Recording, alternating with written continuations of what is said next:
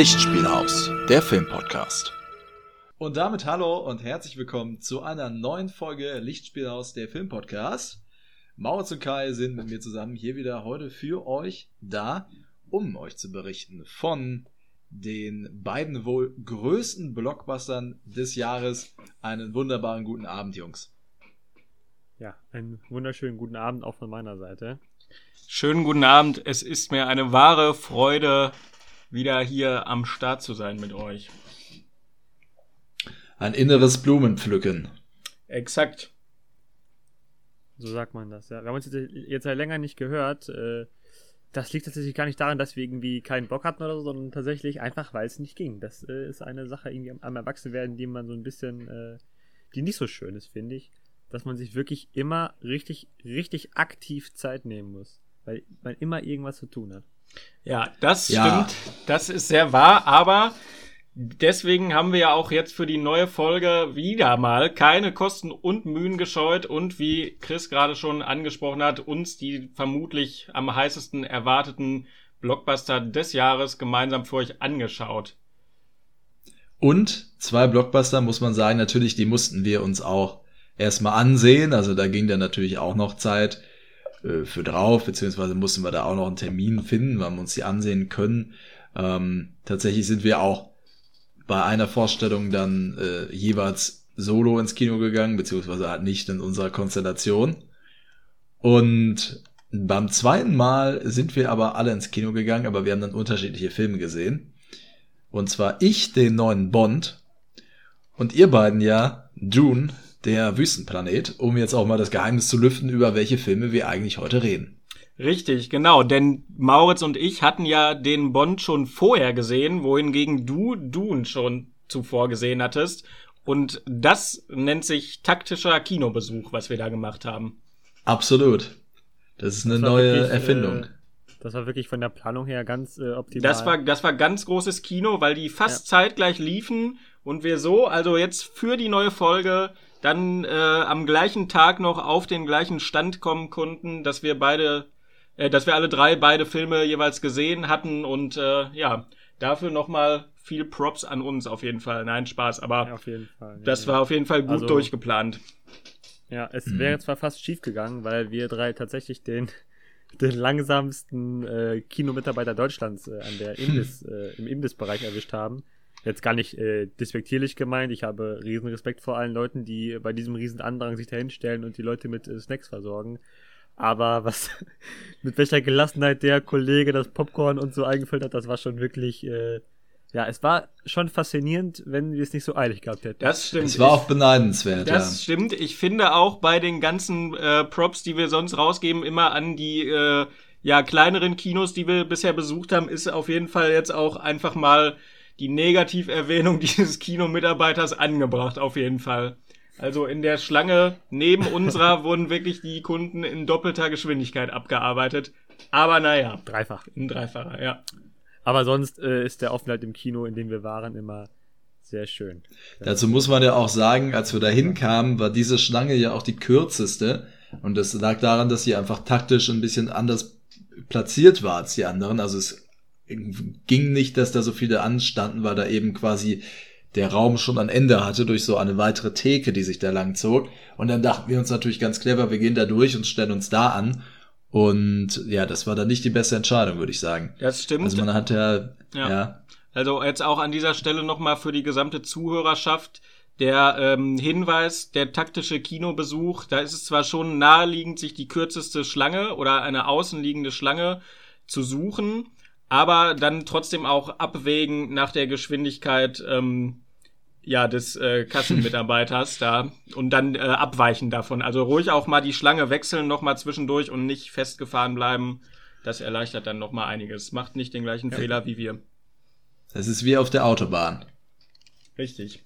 Da muss man auch einfach ja. mal nach links noch mal rüber dann um auch mal vielleicht zu überholen. Also so sehe ich das eigentlich an der Kinokasse auch. Ja, ich genau, sehe das deswegen auch. Muss man, sich, muss man sich am Anfang äh, des Anstellens noch Referenzpersonen links und rechts suchen, äh, um zu gucken, wie inwieweit die sich äh, einen Vorsprung arbeiten oder zurückfallen. Ganz wichtig. Äh. Auch. Ja. Und man sieht den Mitarbeitern an, äh, an dem Imbissstand ihre Erfahrung auch ein bisschen an. Also ich weiß, man kann, also man kann also man kann vom Aussehen nicht immer schließen, aber ja, der Nachbar neben uns, der Mitarbeiter, äh, hat sehr routiniert gewirkt und ja, hat äh, wirklich die Kunden abgefertigt in 0, nix. Während die, die, gut Ach, an, aber die gut eingespielten Bewegungsabläufe verraten das einfach, äh, wer es gut kann und wer nicht, genau.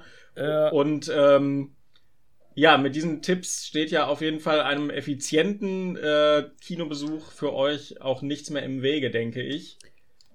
Ja, ja, auch wichtig ist natürlich, dass man sich vorher überlegt, was man will und nicht wie einer von uns dreien noch vorher den äh, Mitarbeiter fragen, was denn alles so zur Auswahl steht. Das, ja? das stimmt. Nur um, ja. nur, um, nur um dann nach und nach alle Getränke einzeln durchzufragen. Das stimmt. Das ist und dann noch und, da, und dann noch salziges Popcorn äh, zu bestellen.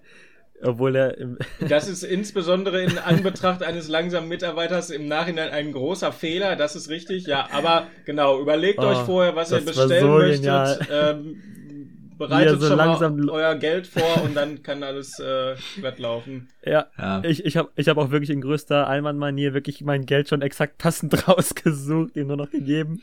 Und er guckt das Geld auch so an zählt noch so richtig mental nach. Aber wie gesagt, gar kein ja. äh, Disrespect. Also, wie gesagt, Leute, die diesen Job machen, haben meinen größten Respekt, weil es verdammt hart ist.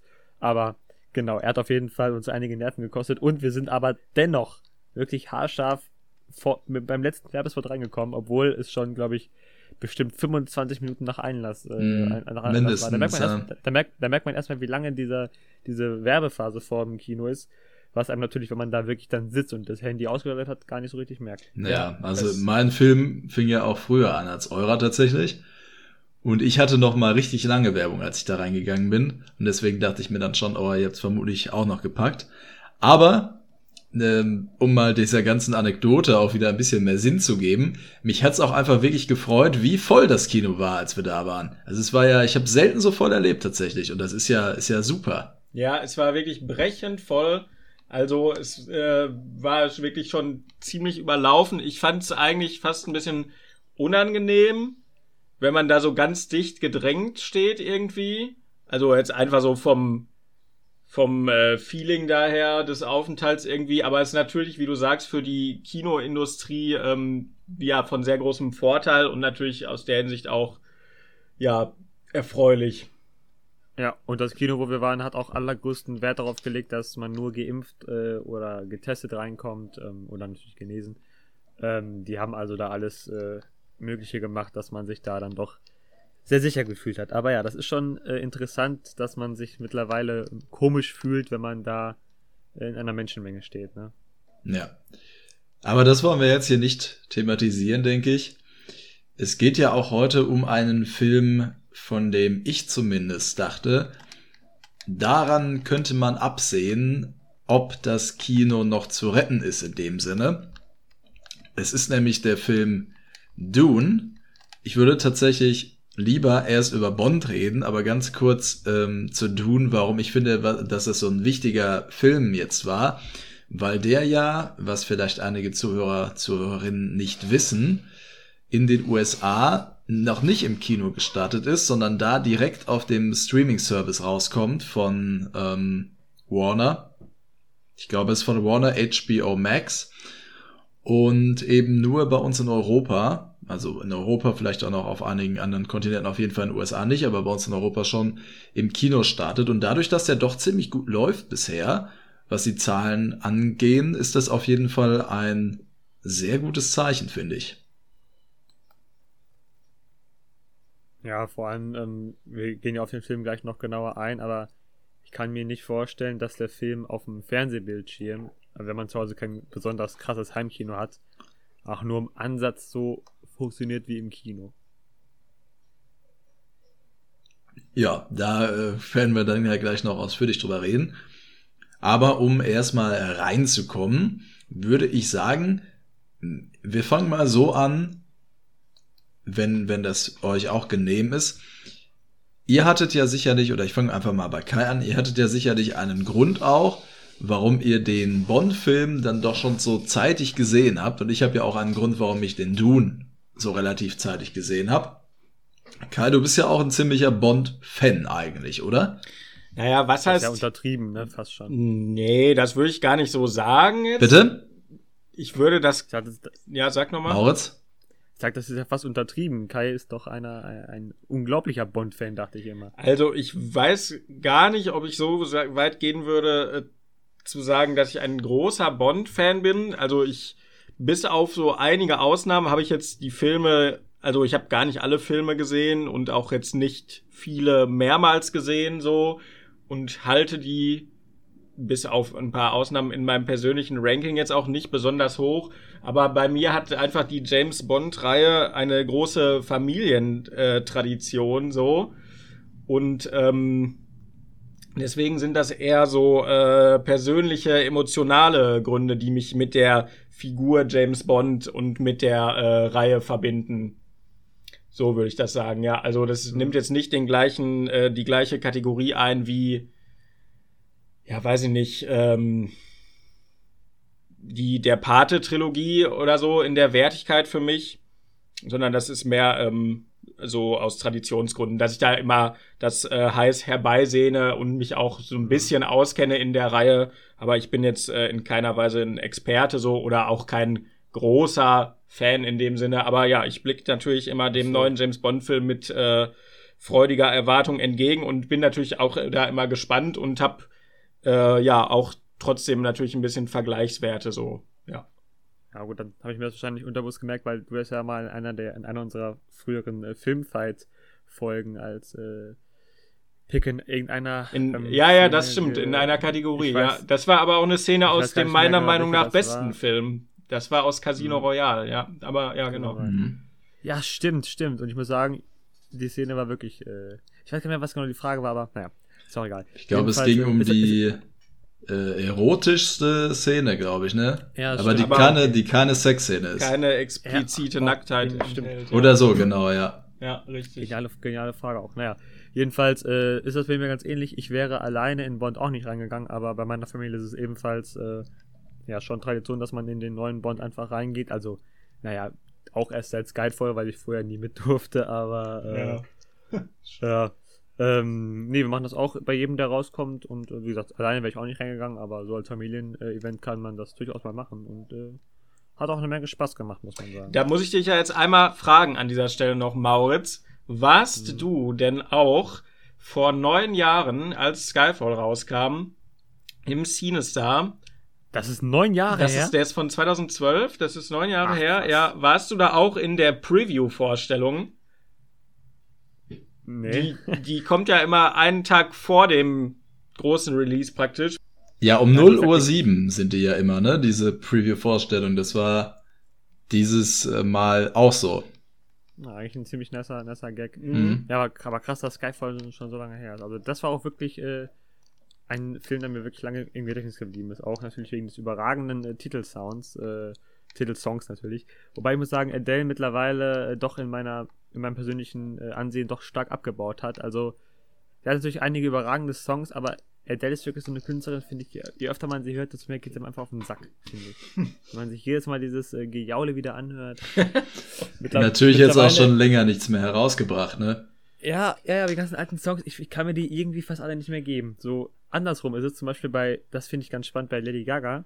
Die Songs, die ich früher gehasst habe, so Alejandro, Pokerface, Mhm. früher fand ich die alle voll kacke. Mittlerweile fühle ich die komplett. Ja, ja, das finde ich ist, aber auch ist, so. Das ist spannend, wie sich das so dreht. Früher als Kind war immer so auch wieder Lady Gaga und so, aber heute die Songs, alles richtig. Vielleicht, vielleicht einfach eine Überexposition äh, auf Seiten Adels. Dass man das zu oft gehört hat einfach.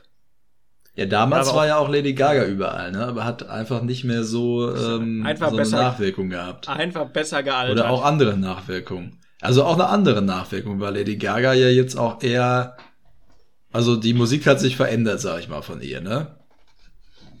Ja, die, bei neuen Sachen bin ich auch nicht so. Ja, gerade mit äh, hier dem Song aus The Starspawn natürlich. Der war ja was ganz anderes, aber natürlich vielleicht auch eine Ausnahme, ne? Man Ja, weiß Songs, nicht. die extra, extra zu Film gemacht werden, ist immer das Ding. Aber wo wir gerade bei dem äh, Bond-Song sind, finde ich den äh, aktuellen Song von Billie Eilish auch sehr äh, passend. Der, der macht, der liefert gut ab. Also da gab es schon schlechtere Bond-Songs. Ja. Wolfgang M. Schmidt hat diesen Song ja sehr stark kritisiert in seinem in seiner Kritik, aber der hat diesen Bond sowieso zerrissen. Ich fand besonders ja. eigentlich auch diese Intro-Sequenz, die fand ich einfach wirklich fantastisch. Also eine der ja. besten Bond-Intro-Sequenzen, obwohl die natürlich immer für mich das Highlight sind, muss ich tatsächlich sagen. Mhm.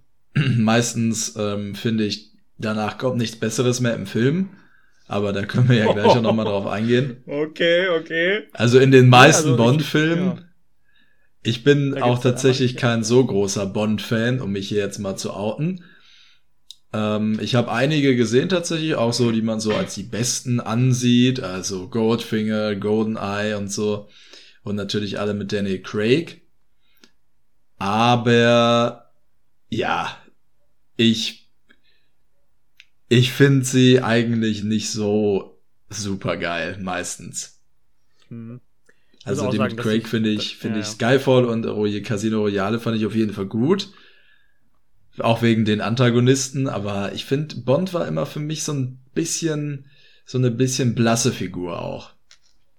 Ja, auf jeden Fall. Ähm, und ich finde halt auch, dass äh, dass es da zum Beispiel Parodien von gibt, die doch noch meistens unterhaltsamer sind. Erkennt ihr die ganzen Austin Powers Filme?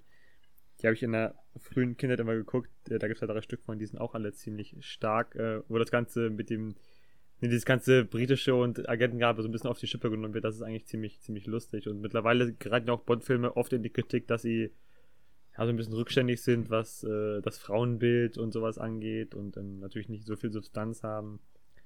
Weil man, finde ich, auch ganz stark merkt, dass sich der Film äh, diesem Thema angenommen hat oder es zumindest versucht. Da können wir halt nochmal ganz mhm. ein bisschen drauf eingehen, weil ähm, man merkt, finde ich, dass sie es versuchen, aber so richtig konsequent sind sie da dann leider dabei doch nicht, ne? Ja. Ich finde, was ich aber interessant finde an Bond ist, wo du auch gerade das mit dem Frauenbild angesprochen hast, das entwickelt sich ja und genauso entwickeln sich ja auch die Bond-Filme weiter. Also ganz oft ist es ja in den einzelnen historischen Epochen so, dass Bond auch gewisse ähm, ja, Konflikte der westlichen Welt reflektiert. Ja, das, hm. das stimmt, ja. Also bei, bei Moonraker oder so, ähm, zum Beispiel, natürlich auch in der ganzen Zeit so die, die Russen war da irgendwie immer so die Antagonisten in den Filmen, ne? Und dann gibt es ja auch den einen Film, der in China spielt. Ich weiß auch nicht mehr genau, welcher das ist. Äh, ich glaube, ähm, das ist, ich glaube, es ist Tomorrow Never Dies mit äh, Pierce Brosnan, mm, meine ich. Genau, von, ja. Von 97. Könnte gut sein. Ja, ich glaube. Äh, genau, könnte gut sein. Und es gibt ja auch den einen in äh, mit dem mit dem Beatles-Song im Intro, Live and Let Die, der glaube ich auch in ja. Kenia spielt, wo das war ja auch so ungefähr zu der Zeit, ich weiß nicht, ob es in Kenia ist, aber es war so ungefähr zu der Zeit von Idi Amin auch. Und dieser Bösewicht da drin ist ja wohl auch schon ziemlich an den angelehnt, der dann von dem von dem ähm, Darsteller aus Alien auch gespielt wird. Mhm. Also ich finde das immer ganz spannend, wie man da so diese Parallelen ziehen kann. Und das ist natürlich jetzt auch bei diesem Bond so mit der, äh, ja, sag ich mal, Emanzipierung der Frauenfiguren, obwohl das natürlich auch schon etwas länger, sag ich mal, immer, immer ähm, stetiger geworden ist in den Bond-Filmen.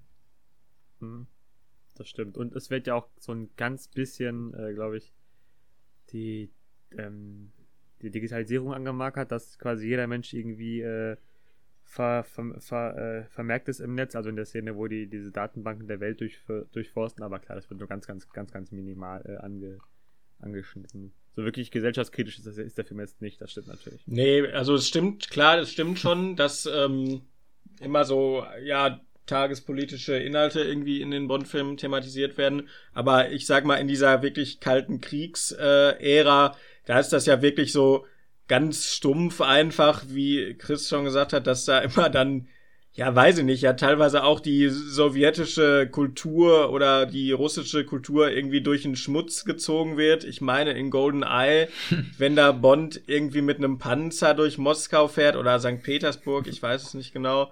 Ja, und da irgendwelche äh, Denkmäler zerstört und so, das ist ja dann schon ziemlich upfront alles. Ja, es ist ja wirklich so irgendwie, also das ist ja, ja so eine Verunglimpfung des Feindbildes der Epoche halt dann damals. Und das ist ja auch irgendwie alles nicht so grandios gealtert in dem Sinne, dass also dass es ja dann nicht so eine große Relevanz mehr heute hat, so so ein bisschen aus der Zeit gefallen, wie ja auch so die ganze Figur James Bond häufig kritisiert wird.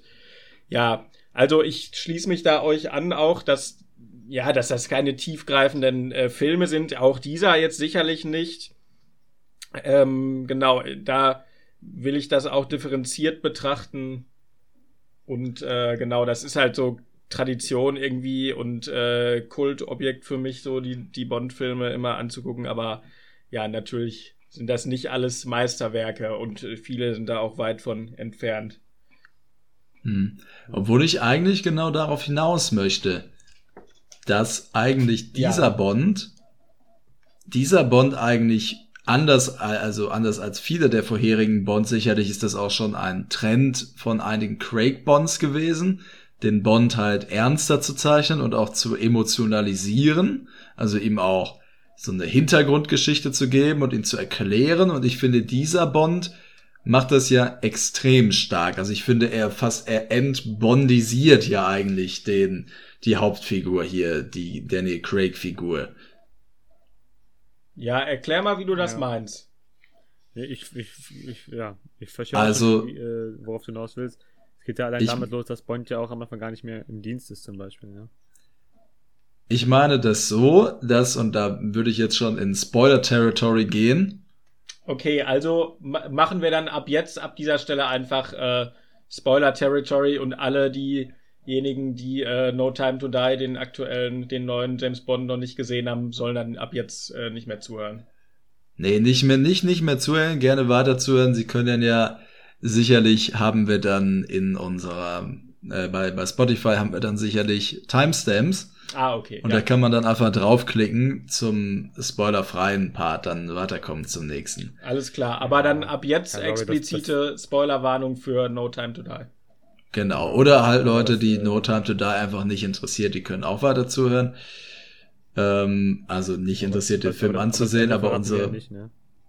Bitte? Aber das Ende verraten wir ja nicht, ne? Können wir gleich nochmal drüber debattieren. Aber was ich jetzt eigentlich sagen wollte, ist, dass ähm, Bond ja eigentlich immer so eine so ein Filou, sag ich mal, war, auch wenn das ein veraltetes Wort natürlich ist. Nee, Irgendwo ein Einzelgänger. Finde ich ein schönes Wort, sehr nice, ja. Also ein Einzelgänger, der irgendwie sehr mysteriös immer war, aber so trotzdem dieses, ja, absolute männliche äh, Statusbild immer verkörpert hat und deswegen ist er ja auch äh, häufiger mal zur, zur Werbeplattform geworden, wie auch wieder in diesem Film. Der trägt ja dann immer bestimmte Uhren, die dann in einigen Sequenzen besonders zu sehen sind oder fährt ja auch nicht durch Zufall die und die Automarke. Hm, und hat ja auch in jedem Film eben die Bond Girls, also die anderen Frauen, die Affären, die ihm dann begegnen im Laufe seiner Geschichte, und in diesem Film gibt sich Bond ja eigentlich zum ersten Mal so richtig dem Familienbild hin. Eigentlich am Anfang will er ja schon gar kein Bond mehr sein. Er ist ja aus dem MI6-Dienst erstmal raus, mhm. wird dann zurückgeholt, aber er will irgendwie, also eigentlich will er ja diese Rolle des Geheimagenten gar nicht mehr haben. Die lässt sie vielleicht so ein bisschen nicht los, aber er will auch mit, mit Vespa Lind hier abschließen am Anfang und er will sich ja eigentlich dem Familienleben hingeben. Und das wird ja dann in dem ganzen Leben noch dort, in den ganzen Film noch deutlich mehr verstärkt dadurch, ab dem Punkt, ab dem man dann erfährt, dass er ja eine Tochter hat, mit der, mit seinem Love Interest in diesem Film. Die ja auch in dem, letzten, in dem letzten Film schon, ähm, Madeleine, die auch schon Inspector. Madeline, Madeline Swan heißt sie, glaube ich. Madeline Swan, richtig, ja. Genau. genau. Ähm, die, auch, die auch schon Inspector dabei war, ja. dabei war. Genau, und ähm, von daher finde ich eigentlich das, was den Charakter Bond so ausgemacht hat, das wird ihm in diesem Film irgendwie ein bisschen weggenommen, aber vielleicht auch, weil man probiert hat, Bond irgendwie zeitgemäß zu machen. Und ich finde, dass das nicht so ganz funktioniert hat. Ja, okay. Ja, ja. das stimmt. Ja, interessant. Also, ich, ja, dem kann ich mich erstmal so anschließen, auf jeden Fall. So diese klassischen Aspekte, was du genannt hast, ja auch schon diese starke ja, weiß ich nicht, Definition von James Bond über den Beruf als Geheimagent, das ist ja schon so ein zentraler Punkt, der wegfällt. Ja, du hast es ja im Grunde genommen alles aufgezählt. Und dann auch dieses so klassische, weiß ich nicht, Junggesellen, frivole Leben irgendwie jetzt mit diesem ja, forcierten Familiendasein irgendwie oder dieser Heranführung an so ein Familienbild der Figur ja, da sind natürlich viele Sachen, genau, die Bond so ausgemacht haben, immer über die Jahre, die jetzt so, ja, umgestoßen wurden in diesem Film. Auf jeden Fall, ja. Ja, und das klappt eben vielleicht deswegen auch nicht so gut, weil es einfach äh, da eigentlich nie wirklich, finde ich, Bedarf nachgab. Also, klar, es ist ein, ein spannender Ansatz, aber ich glaube nicht, dass viele Bond-Fans äh, jetzt gedacht haben bei den alten Filmen, bei den Horror-Filmen so, ja, war gut, aber jetzt noch ein bisschen mehr von Bonds Hintergrundgeschichte mit seiner Familie, also eigentlich, es, es juckt ja einfach keinen, muss man so, muss man so ehrlich sagen. Ne? Also klar, bei Casino Royale mhm. zum Beispiel war, war die äh, Romanze ähm, extrem äh, festhält, also die war auch, äh, auch gerade durch den Plot am Ende, den ich natürlich jetzt, auch, jetzt nicht vorwegnehmen will, äh, sehr, ja, wie soll man sagen, sehr intensiv, sehr äh, beeindruckend. Aber ähm, ja, die, ähm, die Madeleine, Madeleine ist äh, auch wirklich auch als Figur ähm, dermaßen belast, dass äh, für mich persönlich, meiner Meinung nach, nie auch nur der geringste, das geringste Interesse für diese Familie irgendwie äh, erzwungen wurde. Also, ja, mir war das ehrlich gesagt ziemlich egal und ich glaube, dass viele Bond-Fans nicht wegen der, nicht wegen der Familiengeschichte ins Kino gehen, sondern weil sie ein bisschen Action, ein bisschen paar flotte Sprüche, Autos, etc. weiter sehen und hören wollen. Okay, also du sagst praktisch, Mauritz, das hat für dich nicht funktioniert, ähm, weil du so für dich selber und auch äh, Schlussfolgern für andere einfach den Bedarf an diesen Inhalten jetzt nicht gesehen hast für einen Bond-Film. Ja, also die Idee finde ich nicht schlecht, aber in der Umsetzung, wie sie jetzt so war, war es für mich, äh, ich würde sagen, sogar schon kitschig. Mhm. Und, äh, und kitschig ist wirklich ein Wort, was mit James Bond-Filmen, glaube ich, noch nie in Verbindung gebracht wurde. Hoffentlich. Zumindest bei denen, die ich gesehen habe. Ja. Boah, weiß ich. auch sagen weiß muss, dass der nicht, Film. Aber ja. ja, sorry, bitte. Okay, ja, aber, aber dann war der vielleicht. Diese romantische Kitschigkeit. Ja, ja, nein, nein, schon romantische Kitsch. Es gab da vielleicht mal die ein oder andere kitschige Szene, aber es war ja dann nie so, dass Bond an sich jetzt irgendwie so diese kitschigen Gefühle hatte oder so, sag ich mal. Also Bond war ja immer ein bisschen distanzierter, auch so was alles angeht. Und in Casino Royale wollen wir das Ende da jetzt nicht vorwegnehmen. Also, also ich ist mir egal. Wir können ja, wir wissen ja, worum es geht. Okay, wir wissen, worum es geht. Ja, ich hätte jetzt gesagt, man kann es machen, aber wir können auch darauf verzichten. Nein, nein. Okay. Also mh, es, es soll ja in Casino Royale eben dann letzten Endes nicht sein. Also da, da, da finde ich immer viel mehr diese Tragik der Figur äh, Bonds, ne, dass er das ja. vielleicht will, aber er kann das nicht haben und er kann das auch mit sich selbst und seinem Job eigentlich gar nicht vereinbaren. Und das ist auch das, was die Daniel Craig Figur ja eigentlich so interessant gemacht hat. Und in Skyfall kommt das noch mal so ein bisschen zurück, auch weil der Antagonist da, wie gesagt, sehr, sehr gut ist. Und weil in Skyfall finde ich auch diese Beziehung zu M nochmal äh, eine sehr große Rolle spielt. Und um nochmal kurz die anderen Bond-Filme einzuordnen, Spectre mochte ich eigentlich einigermaßen gern auch. Wegen der tollen Anfangssequenz auf jeden Fall, an die ich mich noch gut erinnern kann. Auf jeden Fall. Und ich fand den auch durchweg relativ unterhaltsam und ich mochte auch Christoph Walz als ähm, äh, Blofeld, obwohl er ja auch in diesem Film vorkommt. der Einzige, oder? Bitte? Bin ich da der Einzige? Ich also ich fand Christoph Waltz wirklich fürchterlich in Skyfall, ja. Äh, in, in, in Spe Skyfall, Inspector, Inspector? Inspector? Ja, ja, Inspector. Echt? Ja, mhm. ja oder wirklich so ein, so ein ganz, ganz billiger ja. Hans Lander Abklatsch, aber so ganz billig. So 20% von Hans Lander. Ja, ich finde das auch. Das war dieses typische Christoph Waltz Typecasting so, dass er so dieser komische gruselige Deutsche ist halt irgendwie. Und auch diese Figur Blofeld, äh, die ja auch, also auch in der Romanfigur Bond irgendwie eine große äh, Geschichte hat, so. Ja, weiß ich nicht. Das, also, das hat mich echt bei Spectre gar nicht abgeholt, so der, der, der Villain, so. Ich fand das eigentlich ganz cool in Spectre. Ich fand das, ich weiß auch nicht so genau warum, aber irgendwann fand ich fand ihn halt interessant und ich fand auch die Figur in diesem Film ganz interessant. Und ich fand auch. Okay, ja. Und ich fand auch, das war eine der besten Szenen in diesem Film, äh, die Szene mit ihm und und ähm, Blofeld, obwohl man sagen muss, und da gehen wir jetzt auch noch mal ein bisschen mehr in Spoiler-Territory, ähm, in dieser, aber wir sind ja in Spoiler-Territory, von daher ist ja alles gut. In dieser Szene ist es ja so, dass Madeleine Swan von dem Antagonisten von Rami Malek gespielt, Lucifer, keine Ahnung wie er hieß, ähm, ja quasi so ein schon mal gutes also Zeichen. diese, immer. dieses ja dieses Gift da irgendwie äh, an die Hand geschmiert kriegt und ich habe ähm, noch mal irgendeine Kritik dazu gesehen, in der angemarket wurde, wie halt wirklich Bond in dieser Szene übertrieben mit der Hand rumfuchtelt, wo das Gift da dran ist, nur Ja, um ja. dem Zuschauer das halt irgendwie äh, so zu zeigen ähm, und so den Suspense aufzubauen. Das ist dann vielleicht auch schon wieder etwas doof gelöst vielleicht, ne? ja. Ja, gut. Aber ich mochte, das war auf jeden Fall eine, ich, ich mochte die Szene, ich mochte den Antagonisten Blofeld deutlich mehr als auch den Rami Malek Antagonisten jetzt in diesem Film. Ja, den fand ich auch wirklich sehr, sehr schlecht. Also, jetzt nicht äh, Rami Maleks Schauspielleistung, aber irgendwie, weiß ich nicht. Also an der Figur hat mich so gar nichts gecatcht irgendwie.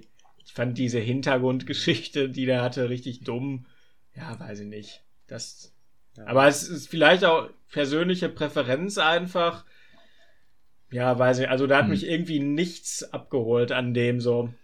Nee, ich kann es Ja, auch mir auch nicht erklären. Und auch der Plan, genau, das war dann auch so, Ja. so dämlich irgendwie. Also das war dann nur so, oh, der will jetzt die ganze Menschheit vergiften. Wir müssen Aber das warum? verhindern. Ja, es ist Ja, mir auch ja. nicht klar geworden, weiß ich nicht, ey. Auch, äh, auch diese Art der Bedrohung, die halt gleichzeitig unsichtbar, aber gleichzeitig auch immer halt so einfach ultra gefährlich war. Ja, keine Ahnung. Hat äh, nicht immer perfekt funktioniert, ne, muss man sagen. Die war halt Ja, einfach nicht also vergleichbar, die war ja Bedrohung. das ist schlecht, finde ich. Aber ist ja, ist ja das Coronavirus auch. Ja, das stimmt. Wann, wann war eigentlich die Produktion von ähm, No Time Das war, glaube ich, schon, das war schon vorher, glaube ich. das war schon, der war schon gerappt, als Corona kam, ne? Aber lustig, Ja, ja. dass das so, dass das so. Aber da äh, trifft er ja, da trifft er ja vielleicht wieder den Zeitgeist, ne? Ja, zum jetzigen Zeitpunkt zweifelsohne, ja, auf jeden Fall, ja. Also habe ich auch gedacht, natürlich denkt man da an Corona so einfach bei dieser ganzen Hm. Thematik. Wollt ihr jetzt so. damit sagen, Rami Malek hat Corona verursacht? Ja, Ja. Scheiße. er war's. Aber jetzt ohne Witz mal. Ja. Also ich habe die, diese auch, das ist auch so eine Sache, die ich auch wirklich dem Film nochmal ankreiden muss. Dass der Film versucht hat, überall irgendwie so diese Backstories ranzubringen. Also bei Madeline Swan, bei dem Antagonisten, Mhm. bei James Bond selber. Mhm. Irgendwie überall muss noch diese Backstory hinter sein. Mhm. Ähm, und bei Madeline Swan finde ich, das ist einfach ein uninteressanter Charakter. Also diese Backstory, dass der Oh, Vater so von langweilig. ihr irgendwie als, als Agent für, für Blofeld da dann irgendwie die Familie von Rami Malek umgebracht hat. Nein, Hat Moment. Mich, also was? Mo- Moment, darf ich Moment. kurz ausreden? Okay, Entschuldigung. Ja, Ja, okay. bitte. Nee, sprich aus, sorry, ja. Also ich mochte sogar diese Anfangssequenz. Die war cool. Die fand ich eigentlich ziemlich geil. Also wo, wo Madeline Swan als, als Kind so ist. Die mochte ich eigentlich sogar. Mm, Aber da war ja mir auch noch nicht klar, worum es eigentlich geht. Und vermutlich, wenn ich mir den Film jetzt nochmal angucken würde, würde ich mir auch denken, was soll das? Also es macht auch im Endeffekt keinen Sinn, warum er sie überhaupt am Leben lässt. Und Ja. ich weiß nicht. Also trotzdem sind ja diese Figuren total uninteressant, auch wenn man ihnen eine Backstory gibt. Und das finde ich ist der Fehler auch des Films, weil ich finde, die interessanteste Figur in diesem ganzen Film ist eigentlich die, auch wenn ich da vielleicht ein bisschen biased bin, die von Anna de Armas gespielte, die ja vielleicht eigentlich auch ein deutlich besseres Bond-Girl gewesen wäre, weil das sind super Action-Szenen. Also das ist ja eigentlich nur eine Szene, das ist eine super Action-Szene Szene und die Chemie mit Daniel Craig da oder mit dem Bond ist halt auch super. Und das finde ich eigentlich ist die interessanteste Figur, wo die eigentlich die Ja. einzige ist ohne Backstory, ne? Das habe ich danach auch gedacht, dass die gar nicht mehr vorkommt. Da war ich auch kurz irgendwie, hä? Das ist schon merkwürdig. Ja, das fand ich halt ganz spannend, weil die ja so klassisch aufgebaut wurde als dieses typische Bond-Girl, mit der er dann einmal was anfängt, so eine Romanze hat und die dann gedroppt wird halt im Laufe des Films praktisch. Also in jedem anderen Film hätte der ja was mit der gehabt in dieser Sequenz in Havanna so. Aber das hatte da jetzt halt keinen Platz mehr wegen dieser Familiengeschichte, die ja da schon so äh, vorbereitet wurde, praktisch. Das fand ich auf jeden Also Fall. du meinst, dass Ja, sag mal. du meinst, das ist deswegen in den Plot eingebaut worden, dass man quasi so einen falschen Hasen legt. Ja, ich weiß, also, also ich würde sagen, von der Art, wie diese Figur aufgebaut wurde, würde, hätte ich gecallt, dass in jedem anderen Film auf jeden Fall sie eine einmalige Love Interest gewesen wäre, weil ja in allen anderen Bond-Filmen vorher, oder vielleicht in Spectre nicht, ich weiß es nicht, aber Bond ja mindestens immer zwei Bond-Girls hat und auch deutlich mehr Doch. ja sonst teilweise noch. In Spectre auch. Inspector hat er ja noch Monica Bellucci, oder? Ah, das, du hast recht, guck, genau, ja, hatte ich schon wieder vergessen, ja. Und deswegen habe ich da einfach gedacht, ja, natürlich wäre das passiert. Ich fand es jetzt nicht störend, dass es nicht passiert ist. Mir hätte auch die Figur gut gefallen, also das war jetzt nicht ein Aspekt, ähm, den ich da vermisst habe, so, aber das fand ich halt einfach interessant so, ne, dass für diese, für diesen Weg, den man da gewählt hat, ähm, ja, dieses ganze Familienszenario da zu etablieren, dass das da fallen gelassen wurde für, weil ich einfach fand, das war so ein typisches Szenario, wo das passiert wäre sonst in einem anderen Film so.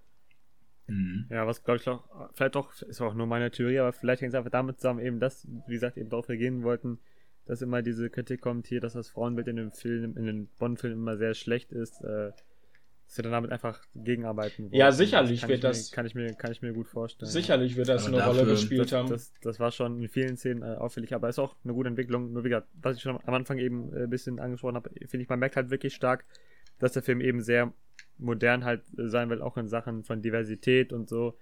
Ähm, das wird aber, finde ich, halt immer nur so ein ganz bisschen an, äh, angekitzelt, aber nicht wirklich halt durchgezogen. Ne? Wie zum Beispiel, wenn dann hier heißt der Techniker Q, ja, Q, Mhm. Q ja, genau. da- Ja, da- Dass, er, dass er dann kurz sagt, jo, äh, gleich kommt noch mein, mein, äh, kommt, wie sagt er, mein Date? Er Also sagt mein, einfach nur er.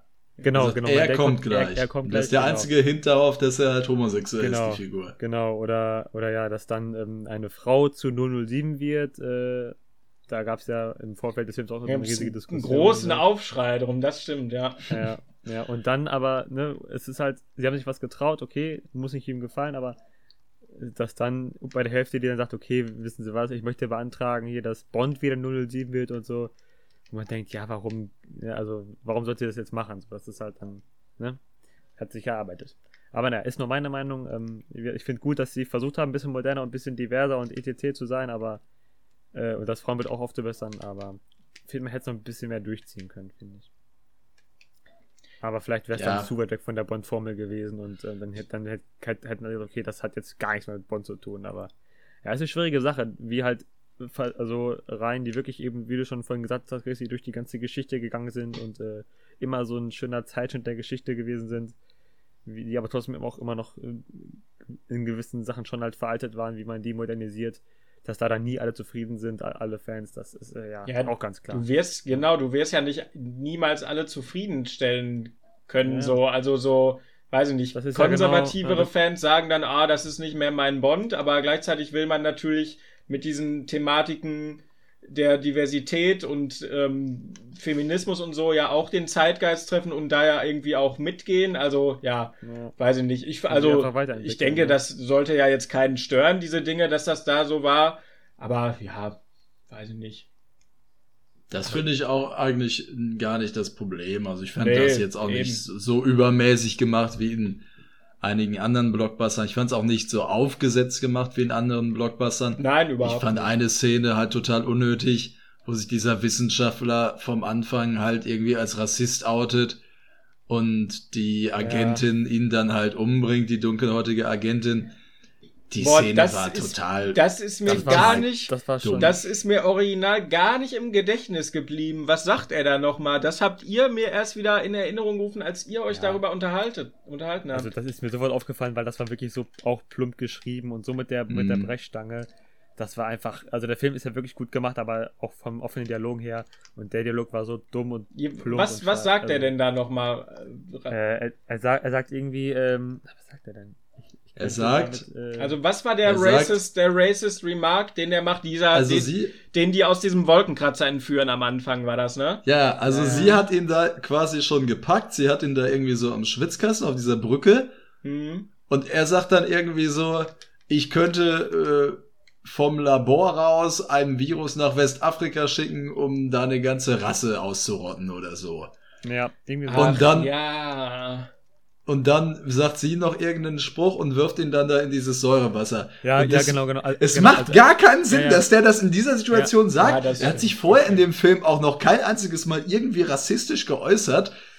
Also Ja, das, das- macht ja. gar keinen Sinn. Also Ja, das der eben, also die, die, ich fand die Rolle von ihm eigentlich halt ganz cool gespielt, weil der ja eigentlich einfach so ein Wissenschaftler ist, der von allen irgendwie ausgenutzt wird und einfach halt überleben will und deswegen alles macht, was er, was er machen soll, aber er ist ja nicht zwingend böse, ne? Nur dass er in seinem Labor halt ein bisschen, ja, sauer auf seine Kollegen ist, weil er gemobbt wird, aber ja, in der Szene äh, er bringt halt ja so einen Ebola-Vergleich quasi und die äh, Agentin sagt dann zu ihm ja, wissen Sie, äh, es kann auch an der schlechten Übersetzung liegen, aber sagt dann ja, sagt dann zu ihr, wissen Sie, wie viel Uhr es ist?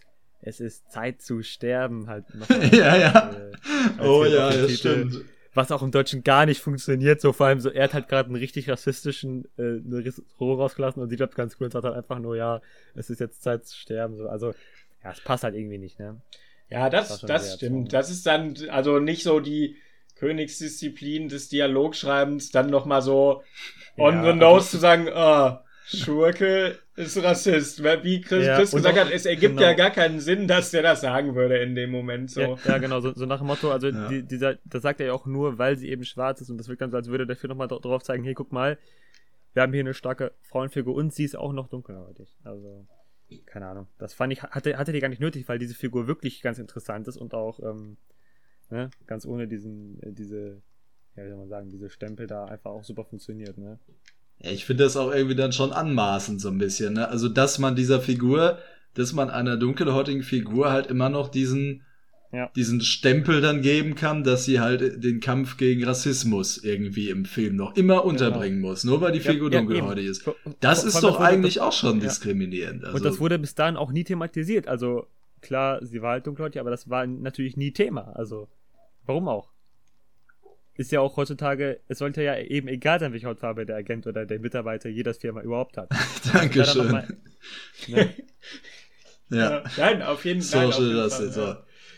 Ähm, ich wollte noch mal äh, ganz weit zurückgreifen auf äh, was äh, Chris vorhin gesagt hat, nämlich äh, als kleiner Einschub, dass äh, die Figur, wo du ja sagtest, die wäre sehr blass, äh, Madeline Swan, ist Ah, ja, ja, die, ja. die Tochter des Schurken ähm, Mr. White, der ja in äh, der Craig-Bond-Reihe jetzt auch in mehreren Filmen schon eine Rolle gespielt hat. Also das nochmal als kleine Ergänzung zu der, zu der Figur, so. zu der Hintergrundgeschichte der Figur, genau. Das wusste ich auch nicht mehr. Ja, das ist tatsächlich so. Das ist die Tochter von Mr. White. Genau. Der, ich glaube, der kommt bis auf Skyfall und No Time to Die, eben weil er da schon tot ist, äh, kommt der ja in den Rest Ganz am Ende von Skyfall, ne? Ja, sag mal. Das ist ja auch von dem. Sa Sam heißt Mendes. nochmal? Sam Mendes. Hm? Sam Mendes. Nee, ganz am Ende von Casino Royale kommt er vor. ja, Ich richtig. meine, den, wie, der, wie, der, wie der Darsteller. Ähm, der Jesper Christensen. Mr. White ist der. Gründer von, Doch. ist der Gründer Doch, doch. von Quantum. Jesper Christensen ist das. Das ist ein dänischer Schauspieler. Ich habe es gerade nachgeguckt. Mensch, die Dänen, oder? Ja, aber wirklich, wenn da mal einer eine Film-Podcast-Folge drüber machen würde, du, dann wäre ich aber echt glücklich. das an, wäre ein Highlight. an dieser Stelle Ich nochmal Empfehlung. Tom, Aber so eine Folge gibt's auch schon, äh, Kai, in unserem Podcast. Das stimmt, Die ja. letzte Folge. Kann man sich einfach anhören, bei Spotify und so. Ja, deswegen das ist mal ein guter Tipp. hört euch an, Lichtspiel aus der Film-Podcast, eine Exkursion ins dänische Kino. Hervorragend. Ich dachte, der wird von äh, Tom Wilkinson gespielt. Nee, ist aber Nee, nicht ist so. nicht so. Egal. Äh, eine kleine, eine kleine äh, Trivia noch zur äh, Daniel Okay. Craig Bond-Reihe, bevor wir gerne weitermachen. Der zweite Film von 2008, Quantum of Solace, im Deutschen ein Quantum Trost, ist von einem Regisseur, der Mark Forster heißt. Ach, Quatsch. Ja, deswegen an Ja, dieser den Stelle gibt es. Grüße gehen raus an Mark Forster für seinen vielleicht schlechtesten Craig Bond-Film, äh, ja, Quantum Trost. Ja. Na gut. Okay. Ähm, wollt ihr, wollen wir noch was Positives über diesen Bond-Film sagen? Ähm, er ist, äh, obwohl er sehr lang ist, finde ich ziemlich kurzweilig. Ich habe mich im Kino nicht gelangweilt und die Action-Szenen sind äh, alle wirklich top choreografiert. Also klar, wir haben jetzt viel Negatives gesprochen, aber ich muss sagen, ich hatte mit dem Film trotzdem eine Menge Spaß im Kino. Also kann man auf jeden Fall mal reingehen. Äh, ja, ich kann auf jeden Fall sagen, also die ganzen Aspekte, die wir jetzt bemängelt haben oder die wir jetzt angemerkt haben, äh, haben mich auf jeden Fall auch jetzt nicht so groß gestört. Also ich fand den Film jetzt nicht so schlecht deswegen. Ich habe ja auch das Video von Wolfgang M. Schmidt dazu gesehen. Und äh, ich stimme den Aspekten, die er da genannt hat, zwar zum Großteil zu, aber es hat mich jetzt beim Schauen einfach nicht so gestört. Weiß ich nicht, vielleicht ähm, ja, aber weil ich auch sicherlich einfach da mit einer sehr positiven, freudigen Erwartungshaltung reingegangen bin, einfach Daniel Craig's Bond überhaupt mal wieder zu sehen. Ja, so dass das jetzt irgendwie keine so, ähm, dass ich keine so kritischen Erwartungen hatte daran. Und äh, genau, wie Maus gesagt hat, der Film war sehr kurzweilig, die Actionsequenzen haben mir gut gefallen und ich fand das Ende ähm, der, also ich fand das Ende sehr angemessen und sehr, das Ende hat mir sehr gut gefallen. Das war vielleicht einer meiner Lieblingsteile des Films noch, ja. Ja. Dann ähm, sag ich mal auch noch kurz meinen, meinen Senf. Moment. Bitte. Also, ähm, ich fand die Action-Sequenzen auch gut soweit. Ich fand aber, was mir wirklich aufgefallen ist bei diesem Film, ist, dass teilweise oft auf Bond geschossen wurde. Also so, ohne dass er irgendeinen Schutz hatte und die Kugeln sind einfach so an dem vorbeigeflogen. Das war in vielen Szenen so und das ist mir wirklich negativ aufgefallen. Also er hätte halt in diesem Film wirklich so oft draufgehen können. Und ja, irgendwann fand ich sehr ungewöhnlich. Ne? Ich finde aber, das ist ein generelles äh, Action-Kino-Problem. Also ich finde, das kann es jetzt dem Film nicht so ankreiden, insbesondere. Also, also ich, ich verstehe schon deinen Punkt komplett, aber man muss sagen, dass Daniel Craigs James Bond auch sehr oft ziemlich böse auf, auf die Fresse bekommt. Ja, das stimmt. Ja, das ist wahr, eben. Und der, man merkte auch häufiger, dass er so richtig ähm, ja, kaputt gemacht wurde und dass er verwundbar ist, genau. genau Aber ja. es gibt zum Beispiel diese eine Szene, wo er da auf dieser Brücke steht, wo er sich dann runterschwenkt. Da schießen die halt einfach auf ihn und es passiert gar nichts. Ja, ja, ist okay. Wenn du es so, wenn du so jetzt besonders störend empfunden hast, dann ist es ja ein valider Punkt, ja. Ja, also ich finde, man kann es halt auch irgendwie so machen, dass man macht einfach eine kleine Szene rein mit, mit Q oder macht einen Rückblick mit Q bei der Dinner-Szene zum Beispiel, wo Q dann irgendwie sagt, oh, geben Sie mir mal meine äh, durchsichtige, schutzsichere Weste zurück oder so. Und dann sagt er so, hier, bitteschön. Und dann denkt man, wow, ach so, deswegen. Oder man macht eine Szene, wo Q dann sagt, beim Dinner, äh, ach ja, Bond, für ihr neuer Einsatzschild von Captain America. Viel Erfolg damit. Und da ist aber dann, genau, da ist aber also. statt der amerikanischen Flagge halt der Union Jack drauf. Das wäre dann doch auch gut. Ja. ja. Okay. Das wäre auf jeden Fall ziemlich genial. Ja, das Ende war zwar ein Ende, ähm, von dem ich dachte, dass ich das sehr, sehr mögen würde. Und von dem, was ich mir auch schon häufiger in einem Bond-Film sowas gerne gesehen hätte. Aber letzten Endes fand ich es dann einfach, so wie es konstruiert war, auch nicht unbedingt verdient, weil mir diese Bedrohung jetzt im Vergleich zu den Bedrohungen, die Bond sonst so vorher hatte und so, und vor allem der Antagonist im Vergleich zu den vorherigen Antagonisten, nicht so. Also ich finde es, der Film hat sich das einfach nicht so unbedingt verdient, okay. dieses Ende zu haben. Ja, finde ich, genau. finde ich okay. Find, also gehe ich mit, finde ich okay. Mich hat es trotzdem aus einer emotionalen Perspektive abgeholt und überzeugt. Ja, aber das stimmt. Also irgendwie war die Bedrohung, die ich fand auch, die wurde relativ spät erst so konkret eingeführt irgendwie. Nee, eigentlich war es schon ersichtlich ab einem gewissen Punkt. Ja, aber irgendwie, ja, ich fand es auch nicht so die Bedrohung Vor nicht so greifbar wie in anderen Filmen und den, den ganzen Schurken und so, ja, aber trotzdem hat mich das Ende der Emotionalität wegen abgeholt, ja. Okay. Das kann ich auch nachvollziehen. Ja. Genau. Und ich habe mich von dem Film auch unterhalten gefühlt, auf jeden Fall. Es ist jetzt aber kein Film, den ich mir nochmal ansehen würde irgendwann. Und ich würde den jetzt eher so als 0815 Blockbuster ablegen. Persönlich. Boah, das ist, das ist hart. Also 0815 Blockbuster finde ich hart. Also ich verstehe dann, wir können einfach mal in, in Wertungen miteinander sprechen, um den Film auch abzuschließen, weil wir haben noch was, noch einen anderen großen Brocken hier vor uns. Richtig. Oh, das, das stimmt. Oh, oh ja.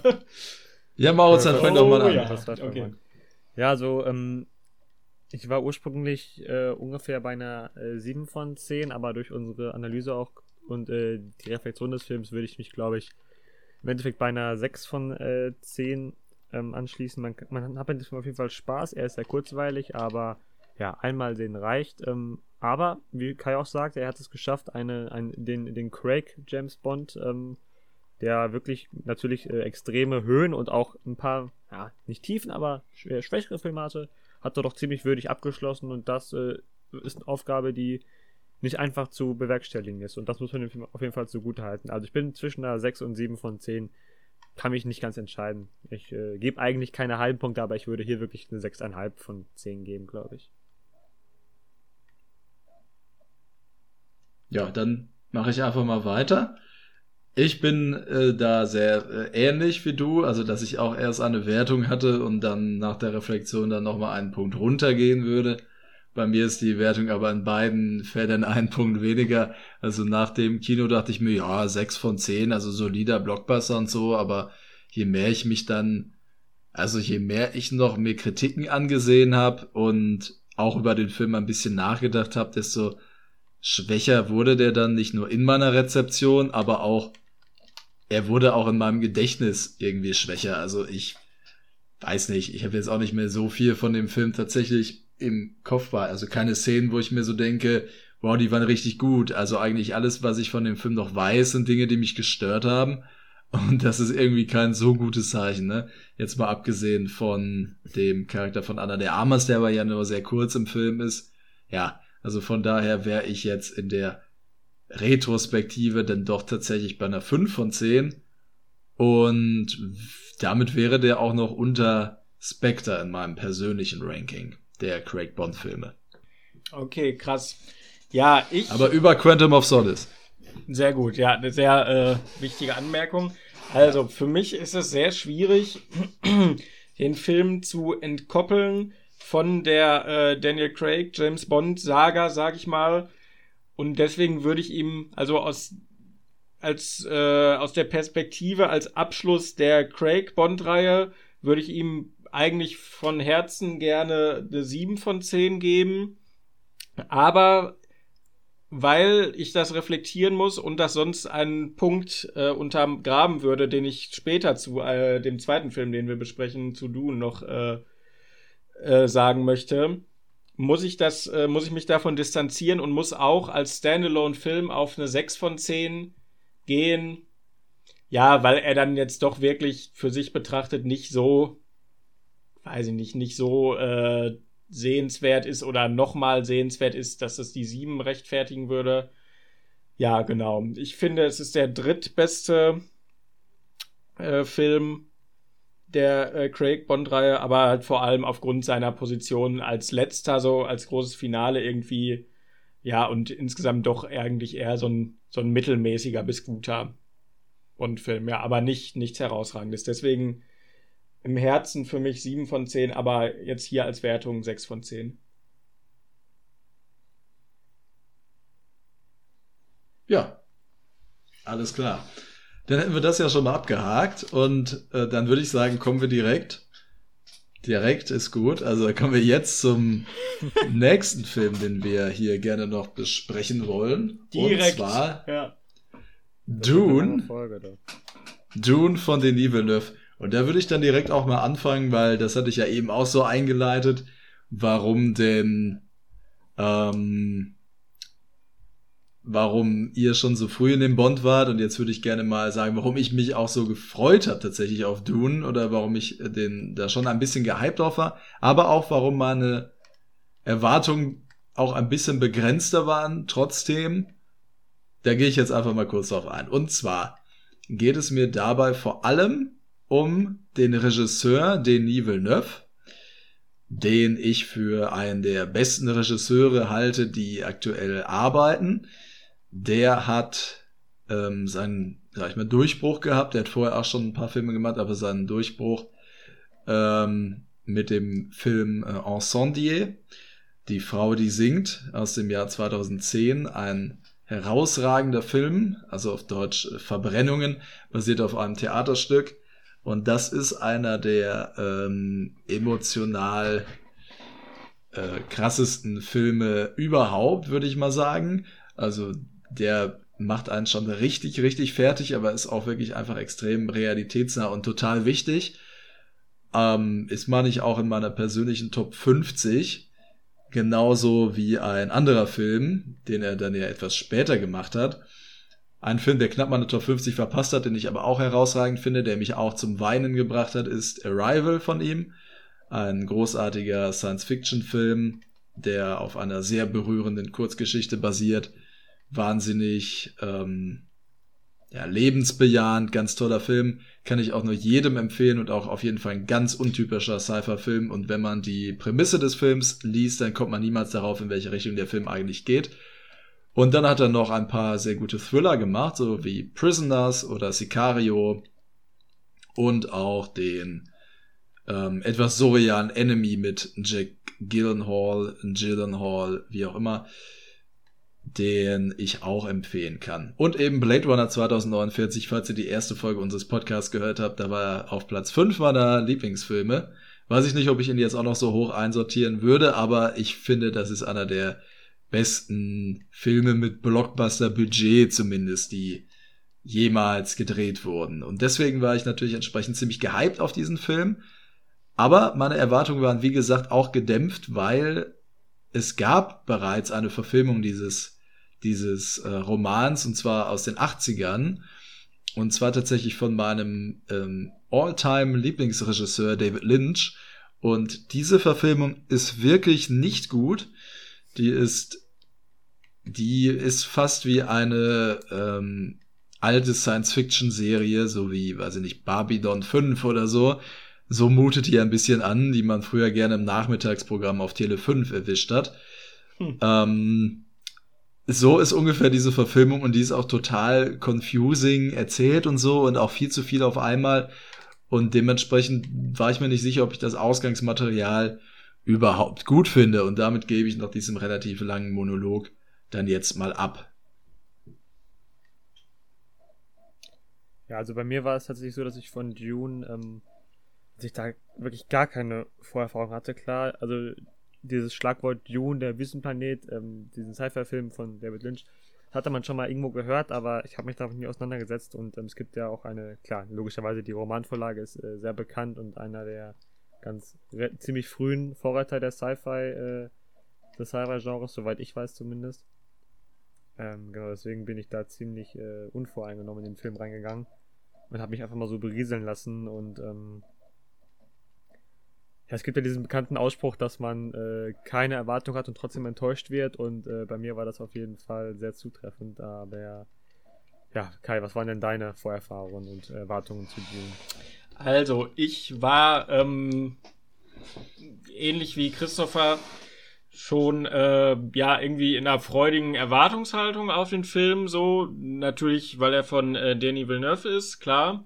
Von dem ich ja auch einige Filme sehr sehr gerne mag obwohl ich Blade Runner 2049 noch gar nicht gesehen habe aber genau irgendwie da von dem bin ich sehr begeistert und deswegen hatte ich schon eigentlich hohe Erwartungen und ich habe zwar den von David Lynch nicht gesehen, aber ich ähm, war so damit vertraut, dass ich wohl schon wusste, dass das irgendwie, ja, David Lynchs äh, schlechtester Film allgemein hin ähm, ist. Und deswegen, ja, war ich natürlich gespannt, wie jetzt Danny Villeneuve irgendwie dieses Material verfilmen würde so und ja, ich weiß nicht, dann so je näher das Release so gerückt ist, desto mehr hat sich eigentlich meine Erwartungshaltung abgebaut irgendwie, so dass ich dann jetzt doch zum Kinobesuch eigentlich relativ neutral eingestellt war dem gegenüber. Also ich hatte als so das erste Trailer-Material kam, war ich irgendwie da sehr gehypt drauf. So, es war ja auch schon so der Blockbuster des Jahres eigentlich, würde ich sagen. Ja, und jetzt zum Ende hin bin ich eigentlich ganz neutral ins Kino gegangen. Ja, also so irgendwie. Ja. Muss man sagen, dass ich im Nachhinein äh, meine ganzen Lieblings-YouTube-Kritiker äh, abgeklappert habe. Zumindest ein paar davon, unter anderem natürlich äh, meinen guten alten Freund Robert Hofmann. Grüß dich, mein Lieber. Shoutout, Shoutout Robert Hofmann an dieser Stelle. Hau uns, der eine, Shoutout geht raus an DVD-Kritik. Der eine unglaubliche 10 von 10 gegeben hat. Was hat er in der Genrewertung Genre gegeben? Ja, ja äh, 11 von 10. Nein, äh, nice. Nee, ähm, ja, deswegen, ich, bin, ich war froh, dass ich erst äh, nach dem Film diese Wertung gesehen habe, weil sonst wäre ich wahrscheinlich viel zu gehypt gewesen. Alpa hat aber ähm, auch eine sehr hohe Wertung gegeben. Alpa, oder? Alpa hat eine 9 von 10 gegeben, sogar in einem richtig langen Talk äh, besprochen. Ähm, ja.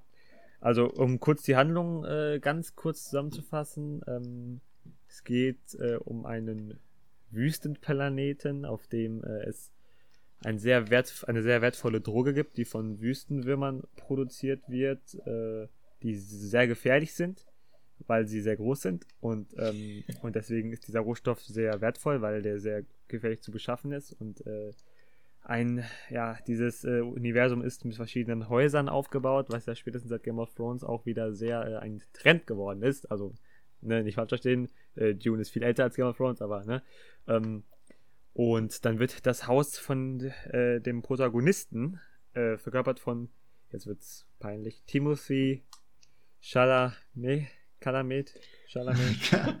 Timothy Chalamet. Oh, da war ich ja gar nicht weit entfernt. Oh, äh, die werden damit beauftragt, diesen Planeten zu, äh, ja, zu überwachen und äh, die, den Abbau dieser, dieser Ressource zu äh, überwachen. Genau.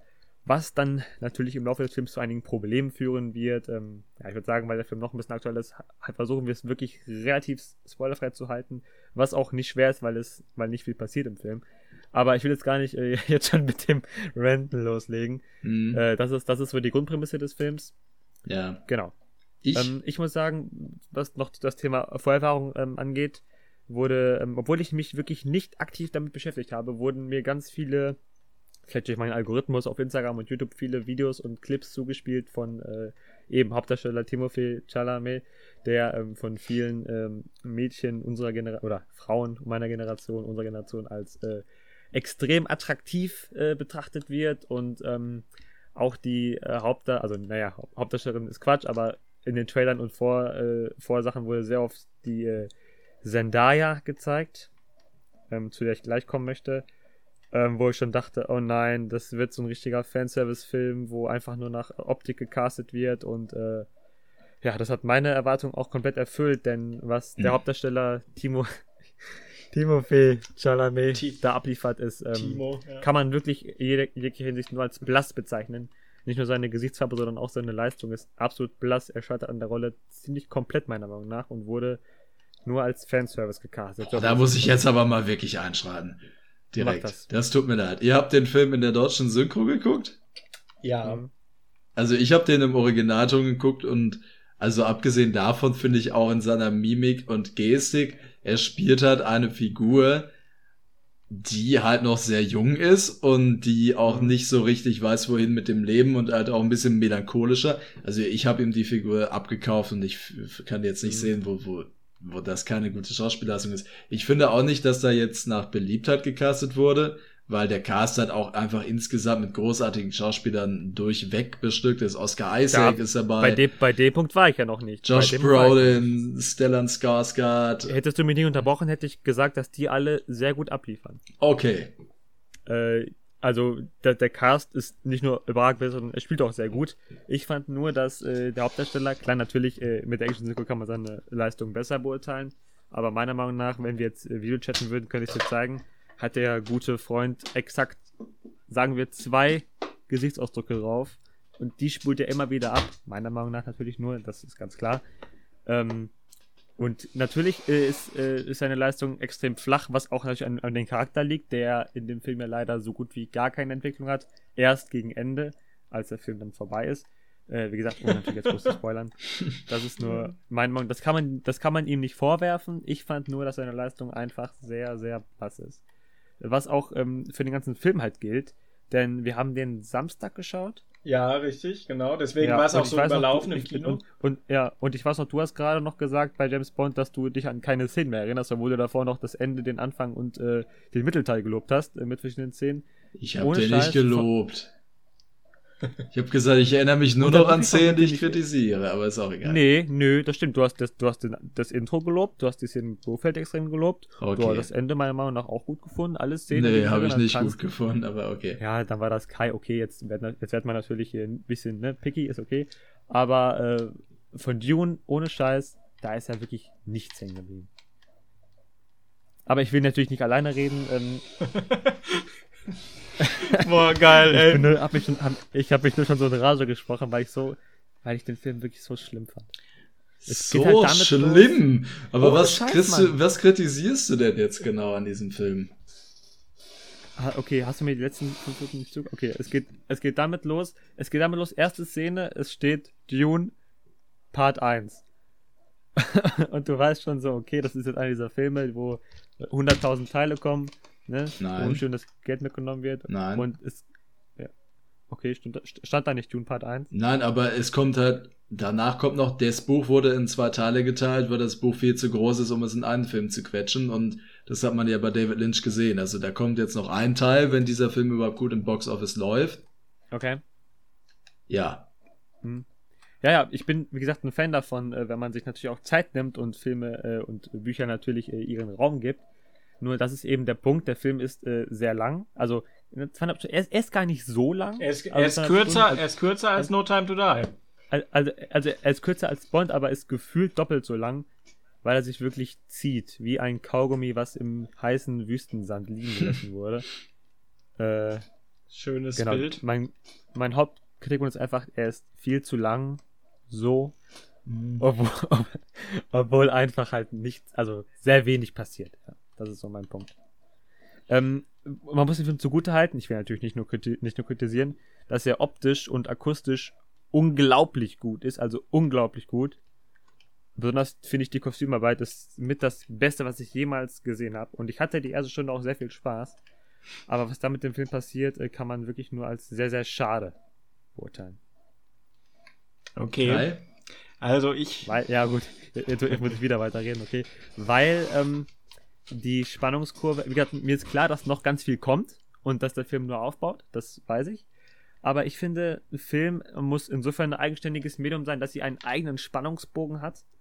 Und ähm, äh, es ist jetzt, wie gesagt, kein Spoiler, wenn man sagt, dass der äh, dramatische Höhepunkt des Films ziemlich genau in der Mitte kommt und danach dann meiner Meinung nach doch sehr stark abflacht. Ähm, und das ist mir doch sauer aufgestoßen, weil ich habe mich im Kino, ich kann nichts dafür, ich habe mich einfach in der zweiten Hälfte krass gelangweilt und das und es gibt halt wirklich nichts Schlimmeres als ein Film, der dich langweilt, weil sogar richtig beschissene Filme können dich unterhalten. Wenn ich mich an äh, an den Lochi-Film erinnere, ich will jetzt nicht den Lochi-Film mit Dune vergleichen, aber, aber der hat mich unterhalten und Dune halt nicht. Und das ist halt ganz, ganz schade, dass das passiert ist, weil es gibt nichts Schlimmeres als einen Film, der dich langweilt, finde ich. Und das haben auch nicht die 100 Aufnahmen von blauen CGI-Augen gerettet, die äh, viel zu oft kommen. Es kann auch sein, ich bin kein Fan von äh, Handlungen und Filmen, die jetzt krass auf Träumen und Visionen aufbauen. Und das war in dem Film natürlich sehr, sehr äh, krass vorhanden. Aber ja, vielleicht bin ich auch zu kritisch, kann auch sein, aber ich persönlich fand die Charaktere extrem dünn und eindimensional. Ähm, weil noch, na klar, die meisten Charaktere entwickeln sich noch, das weiß ich auch, und ähm, es ist natürlich schwer, in, diesem, in diese Handlung eine Entwicklung re- reinzubringen. Aber ich finde, dass man in zweieinhalb Stunden doch ein bisschen mehr Handlung und Figurenentwicklung hätte reinbringen können. Weil gerade als der Film wieder interessant wurde für mich, war er vorbei. Und das finde ich ziemlich problematisch, weil ein Film als eigenständiges Medium doch selber einen gewissen Bogen haben sollte. Finde ich persönlich. Ja. Mir brennt die Zunge, Kai. Ähm, darf ich kurz? Ja, mach, ja. Oder möchtest du? Nee, mach, reagier ruhig darauf erst. Oder ist halt die Frage, also ich weiß nicht, du wirst wahrscheinlich auch relativ lange reden jetzt und ich glaube, ich äh, soll ich einschieben eben? Und du hebst dir dann einfach alles auf und kannst dann. Ich vergesse es sonst. Ich sag nur zwei, drei ey. Dinge. Okay, okay, okay, okay, okay. Also ich, ich werde dann auch gleich, ich wollte nur zwei, drei Dinge sagen. Erstens, Mauritz, ich gebe dir recht. Punkt. Ende. Kai, du bist dran. Nein.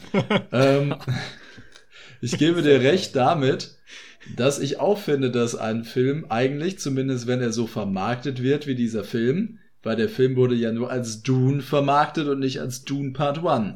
Weil natürlich das Studio sich dachte, oh, wenn wir den Dune Part 1 nennen, dann gehen da weniger Leute rein, was vermutlich auch so äh, gewesen wäre, ne?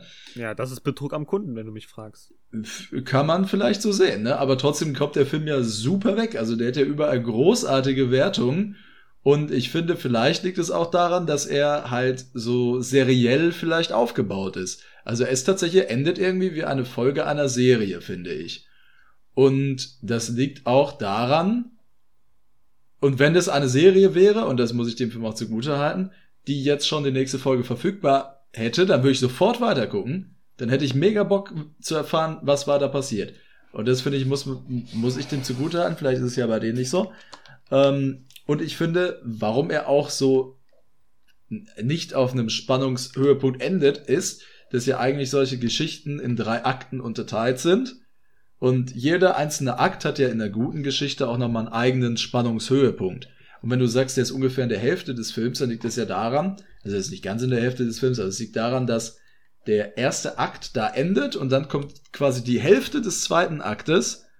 Und das heißt, im nächsten Film gibt es dann eigentlich wieder zwei Spannungshöhepunkte, und zwar das Ende des zweiten Aktes und das Ende des dritten Aktes.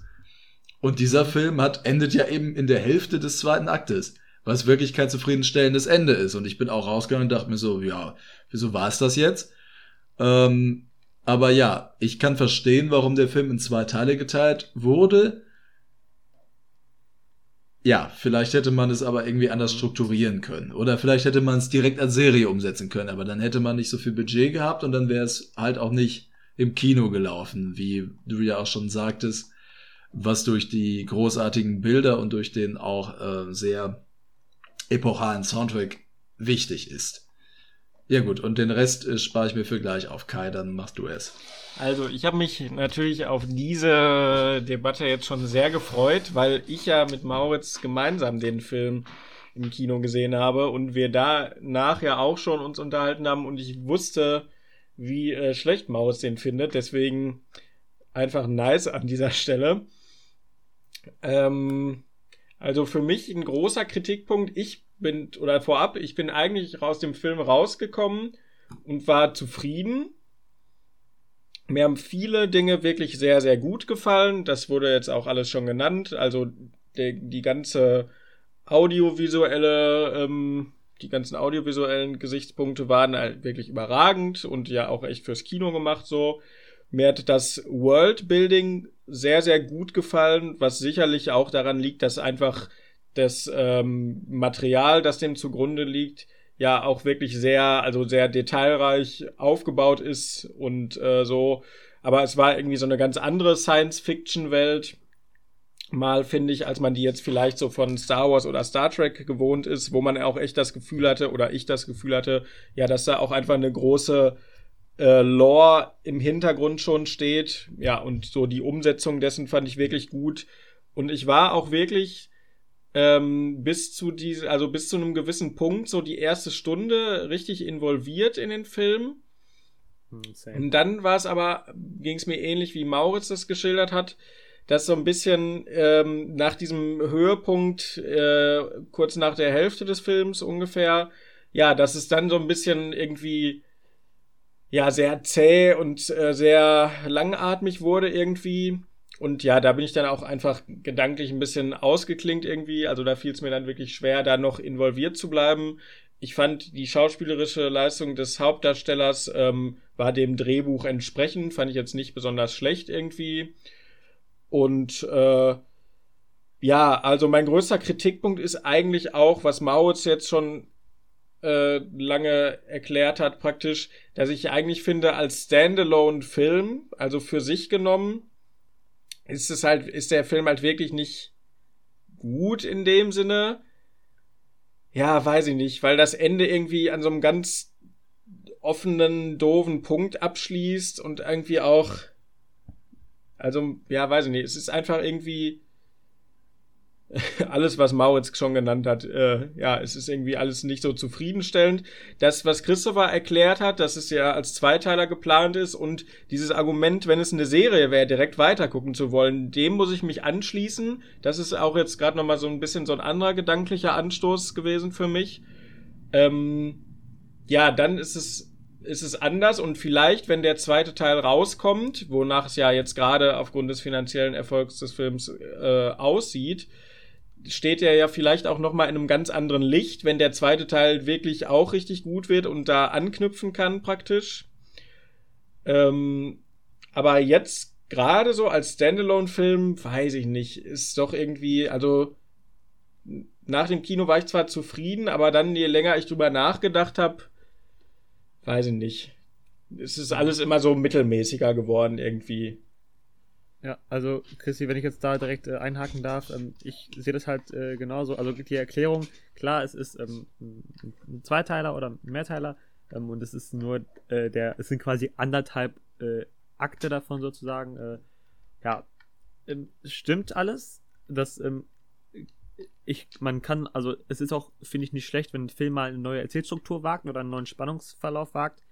Nur vielleicht bin ich der Altmodsch, aber ich finde, wenn du ins Kino gehst und bezahlst 15, 16 Euro oder was für ein Kinoticket und ähm, und musst und dann musst du den und dann ist der 5 Euro, du denkst ja okay, das der Film ne war jetzt okay, aber es kommt ja noch was und so finde ich halt schwierig, weil so, ich finde, man soll halt für das Geld schon Erlebnis bekommen. Also klar, ähm, der hatte seine, seine Stärken der Film, aber von der Spannungs, äh, vom, vom Spannungsverlauf fand ich es echt, wie gesagt, ähm, ja, nicht zufriedenstellend, wie auch gerade schon super sagte, einfach weil dieser, diese klassische Heldenreise, die eben bei Herr der Ringe, Star Wars, EDC schon tausendmal gemacht wurde, ähm, da wirklich gerade, also es geht wirklich gerade erst los. Es ist gerade der Startschuss mhm. Äh, mit seiner Entwicklung. Der geht los und dann ist vorbei. Das ist halt so unbefriedigend und der Film endet aneinander so, ja, es fühlt sich einfach falsch an, wie der Film endet. Und wie gesagt, einfach weil dieser Spannungsbogen nicht, sich nicht, einfach nicht komplett anfühlt, finde ich das Kinoerlebnis ist, ja, es ist irgendwie, es fühlt sich falsch an. Du bezahlst wirklich viel Geld, gehst ins Kino und kommst dann raus und denkst ja, okay, aber was, also es ging noch gar nicht, was passiert denn jetzt überhaupt? Es ging noch gar nicht los. Ne? Wie du schon sagtest, wenn das eine Serie wäre, okay, cool. Aber ich persönlich finde, äh, das, finde diesen Trend, dass Serien immer, immer beliebter werden, alles klar, aber dass man, das finde im Kino ist das dann irgendwie ganz, ganz schwierig, weißt du, weil der neue Film kommt dann in, keine Ahnung, zwei oder zwei Jahren raus, schätze ich mal, vielleicht drei oder was. Und dann, ja, wissen wir da noch, also müssen wir den Film dann nochmal gucken oder so. Also, ja, ich habe jetzt mal gerade geguckt, die, wir können uns zusammen die, die Ultra 4K Ultra HD Version gucken, die kostet nur 30 Euro. Können wir zusammenlegen. Also, ja, keine Ahnung. Wenn du für jede Folge einer Serie 30 Euro zahlen musst, keine Ahnung, ist schwierig.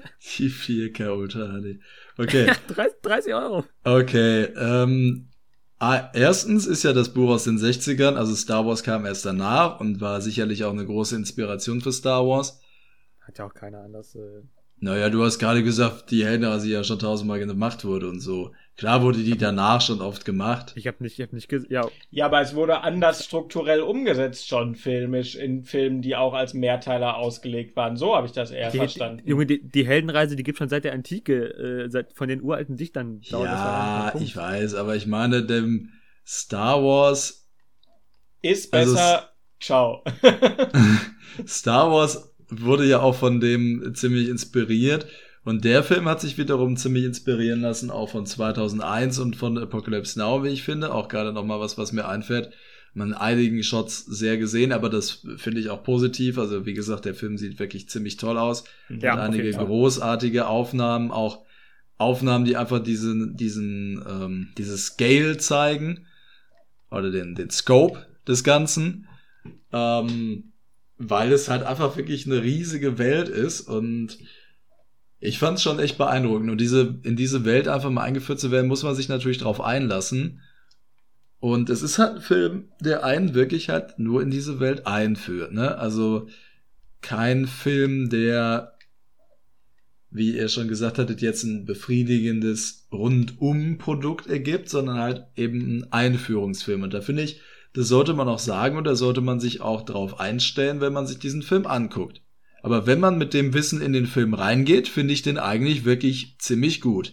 Ich finde ihn auch im Vergleich zu den anderen Villeneuve-Filmen, würde ich ihn auf jeden Fall auch sehr weit unten einordnen. Ich würde ihn jetzt, glaube ich, sogar auf den, auf den letzten Platz für den Moment erstmal packen in meinem persönlichen Ranking seiner Filme, aber eben auch, weil ich seine Filme alle mag. Ah, krass, äh, okay. die ich bisher gesehen habe. Ähm, aber ich finde, ich finde auch nicht, dass die Charaktere jetzt unbedingt so blass waren. Also ich finde, dass zum Beispiel Lady Jessica, auch wenn ihr euch über ihren Namen amüsieren äh, möchtet, eine sehr interessante Figur ist. Eine Figur, die man so in dieser Weise auch noch nicht so oft gesehen hat, finde ich, im Blockbuster-Kino. Und ich fand auch die, ähm, die Beziehung von äh, Paul Atreides, also von Timothy Chalamets Charakter, zu dem von äh, Jason Momoa gespielten Charakter ziemlich interessant. Ja, Duncan Idaho meinst du? Duncan Idaho, richtig. Und Ja, das, das waren halt so Buddies, okay. Also, ja. ja, aber es Also, war auch hab nicht nur Buddy, es war auch schon, er war ja trotzdem noch der Untergebene quasi. Also ich fand, es war eine sehr interessante Chemie zwischen denen. Und ich mochte auch die Präsenz von, von Oscar Isaac zum Beispiel. Und ich Die war, finde, die war super. Ja, ja. ich finde auch das Casting von Javier Bardem als den Anführer der äh, Wüstengruppe da, wie hießen die nochmal? Ja, Äh, Sag nochmal, sag noch mit- mal deine Frage bitte. Die, äh, die Gruppe, die dort auf dem Wüstenplaneten lebt. Die, Die. Fremen, auf- die Fremen. auf Bremer. Die Fremen. Fremen. Genau, ja, ja. Fremen. Ja, genau. Dann, äh, das Casting fand ich Ach, das weißt du gut. schon nicht mehr, Chrissy? Das weißt du schon nicht mehr? Tja, ist wohl nichts hängen geblieben von dem Film, ne? Ich meine, wenn du den Namen vom Wüstenvolk weißt, also. ja, aber ich wollte noch mal ganz kurz fragen, hier die, ähm, die Performance von der Rebecca Ferguson. Ich wollte nämlich genau die sagen, dass die ganz so solide spielt, aber der Charakter halt vollkommen langweilig ist. Mich würde interessieren, was du an, dem, an der Figur dieser Rebe Rebecca, nee, äh, Jennifer ist die im Film, genau. Jessica. Du, Jessica, ja, diese kann, kann, kann sich kein Mensch merken. Was du an der interessant fandest, weil ich fand die sehr, äh, ja, blass.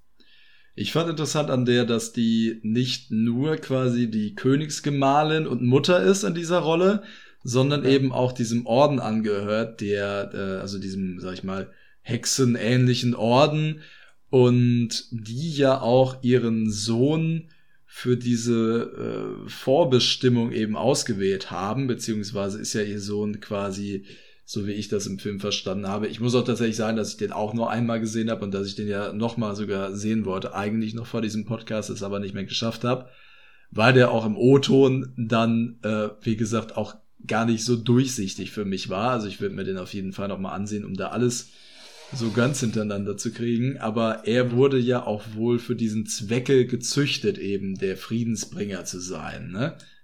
Hm, Von Ja. diesem, diesem Hexenkult, ne? Genau. Das stimmt, das Ja. stimmt. Und ich ich bin auch fand- gespannt, wie, wie die das weiterführen wollen im zweiten Teil. Weil der Aspekt, der, der wurde auch nur so ein bisschen angeschnitten natürlich. Es gab auch dann diese Oberhexe, die, die dabei Ja. war und so. Was das Und- alles soll, hat man noch nicht ganz verstanden, das stimmt. Und diesen Konflikt, den fand ich eben sehr, sehr spannend, den sie hat, vor allem auch wenn ihr Sohn in dem Raum ist mit dieser Oberhexe und er ja diesen Qualen dort ausgesetzt wird. Und sie aber weiß, dass sie da ja eigentlich nicht rein darf und obwohl ja eigentlich die Möglichkeit bestehen würde, dass die Oberhexe ihn umbringt. Also ich finde dieses, dieses Ringen mit den Muttergefühlen, äh, das sie hat und dann halt trotzdem noch diese, diese Bestimmung durchzuführen und halt eben dem Anhängen an diesen Hexenkult oder ähm, was in welche oder Ordensschwestern haben die sich glaube ich genannt. Fand ich einfach hat eine sehr spannende Figur ergeben die auch vom vom äh, Rebecca Ferguson sehr sehr gut gespielt wird. Und ich bin auch gespannt ja was da noch kommt. Hm. Was ich ganz spannend fand bei deinem Punkt war der Punkt mit dem, äh, oder von Kai mit dem, mit dem interessanten äh, Worldbuilding. Weil ähm, ich fand zum Beispiel, dass das Worldbuilding auf dem Heimat Heimatplaneten von den At Atreiden, Atre Atreides, hm. die fand ich irgendwie viel spannender, ähm, weil ich persönlich, ich weiß auch nicht, klar, es, äh, bei dem Film geht es nicht anders, aber ich finde jetzt Wüste, so eine riesen Wüste an sich, ist das eine spannende Welt für eine Story? Ja, also ich finde ich finde das Setting auch nicht so cool. Also ich mag es eigentlich auch lieber, wenn es in einem Film beispielsweise regnet. Das finde ich sehr nice. Ja, wie bei, wie bei Blade Runner. Genau, ja, wie bei, was hast du gesagt, wie bei Blade Runner? ja, da regnet es doch ziemlich viel. Ja, genau, richtig. Ja, ich hatte nur nicht verstanden, akustisch, was Ach so, du sorry. gesagt Okay, hast. okay. Ähm, zum Beispiel, oder auch bei, weiß ich nicht, Sieben oder, oder Zodiac oder Memories of Murder, regnet so viel in Zodiac, ist ja auch egal.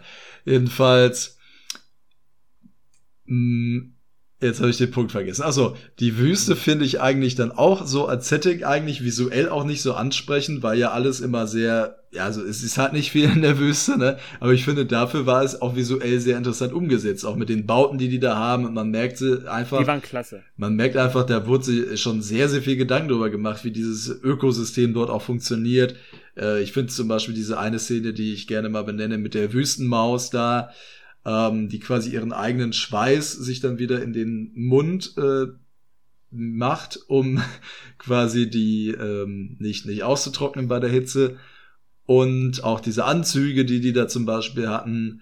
Ähm, ja, ich fand das Worldbuilding auf jeden Fall auch ziemlich toll und auch die, die Sandwürmer natürlich. Ich fand auch großartig, wie die Sandwürmer inszeniert waren, dass man eben erst immer diesen, diesen Sand so ein bisschen hat springen sehen in den Aufnahmen und dann wusste man halt, dass die kommen.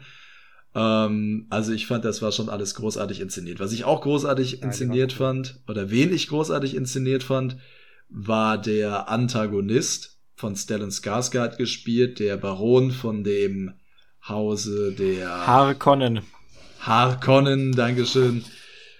Den, wenn man sich den David Lynch-Film zum Beispiel mal anguckt, ist das einfach nur ja so ein dicker Typ, der irgendwie ein bisschen eklig geschminkt ist. Und ich fand in diesem Film war der herausragend inszeniert. Also allein die Szene, wo er natürlich in diesem Schlammbad da sitzt, die ist fast so ein bisschen inszeniert wie Apocalypse Now ähm, mit Marlon Brando. Eins zu eins, Junge.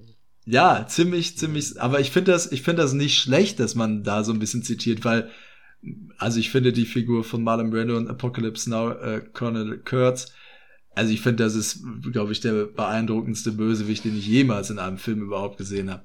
Und deswegen finde ich das nicht schlecht, dass man das zitiert, aber ich mochte es auch wie so diese Größe von ihm, also dieses, der kann ja fliegen tatsächlich und im David Lynch-Film sieht das total dumm aus.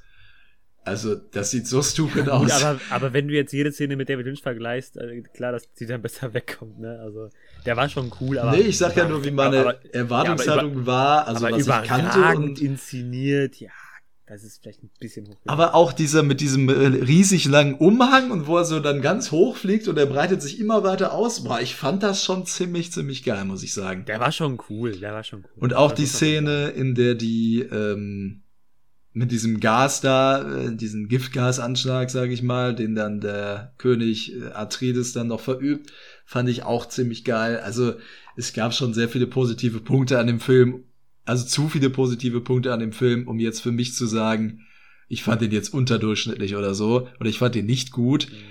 obwohl ich euch zustimme mit dem, mit dem Spannungsbogen, dass der halt nicht rund ist. Aber da verstehe ich wiederum auch, warum das so ist. Und zwar eben, weil man dieses, dieses Buch nicht in einen Film unbedingt hätte umsetzen können. Ja, schon, aber ich finde, wenn man selber schon anfangen muss, den Film zu verteidigen, damit er gut wegkommt, ist immer ein schlechtes Zeichen, so, weißt du? Also, ich verstehe dein, deine Punkte auch komplett, aber Wieso? ich finde, Ich habe doch jetzt nur meine Meinung zu deinen Kritikpunkten geäußert. Das ist ja jetzt kein schlechtes Zeichen. nein, aber gesagt, wenn man, wenn man erstmal dieses ganze Hintergrundwissen braucht, wie hier, das ist nur der Anfang von, und äh, da, da, ne, also das ist halt, breitet ja alles nur auf und so. Ja, das finde ich, spricht halt nicht für den Film, sag ich mal. So, ne? Na gut. Weil, weil, weil, weil vielleicht, ist vielleicht bin ich da altmodisch, aber für mich ist es halt einfach ein eigenständiges Medium. Und wie gesagt, wenn man jetzt, wenn man jetzt, äh, ne, also zum Beispiel, ja, ich, ich will gar nicht wieder den Star Wars-Vergleich sehen, aber die Filme haben alle meistens auch eine eigene, einen eigenen Spannungsbogen mit drin. Klar, wie gesagt, ähm, den Vergleich sollte man nicht ziehen, aber gesagt, bei Dune, also ich war, ich bin auch gespannt, wie es weitergeht mittlerweile. Nach, nach, also direkt nach dem dachte ich mir, Alter, diese ganze, diese ganze Franchise juckt mich eigentlich gar nicht, aber mittlerweile, okay, bin ich schon neugierig, wie es weitergeht. Einfach weil es eben gerade interessant wurde wieder, aber ja, er hat seine Problemchen, finde ich, und ähm, er wurde halt von einigen ähm, Kritikern und so ja auch als äh, Revolution bezeichnet des Kinos und äh, als Meilenstein. Ja, und das finde ich doch wirklich mehr als übertrieben. Aber ist nur meine Meinung. Ja, das finde ich auch nicht. Nee, Vor da, allem, wenn da man- sie sich nicht an. Vor allem, wenn man ihn mit äh, dem Blade Runner 2049 vergleicht. Also weiß ich jetzt nicht, warum das jetzt noch die Revolution sein sollte. Dann haben diese Kritiker den Film offensichtlich ja nicht gesehen. ja, gut. Naja, okay. Naja, aber es ist ja auch mal interessant, hier so unterschiedliche Meinungen äh, zu haben, wo wir uns ja meistens doch relativ einig sind bei ähm, der Bewertung von Filmen. Ja, das ist auch mal erfrischend. Wobei ihr ja tatsächlich, ich dachte, ihr seid noch mehr kontra äh, gegen meine Meinung, aber eigentlich habt ihr die ja nur quasi eingeordnet. Und das waren äh, Sachen, die für euch einfach nicht so schlimm waren, die für mich. Weil wir einfach natürlich vielleicht verschiedene Ansprüche hatten, hatten oder so. Ja. Oder andere Erwartungshaltung, ne? Das kann man so ja sagen, auch, ja. Das, das, das ist ja auch schön ne, an, an so einem Film. Ne? Das ja, also für mich hat der Film, für, für mich hat der Film meine Erwartungen erfüllt, aber weil ich auch eben nicht ganz so große Erwartungen hatte, das hätte ich ja schon mal ein bisschen erklärt, warum die etwas gedämpfter waren und ja, ja. ich wusste halt auch schon, dass es halt nur ein Teil 1 ist. Das hatte ich dann, glaube ich, ja in meiner Kurzkritik dann auch noch mal ja, geschrieben. Ja.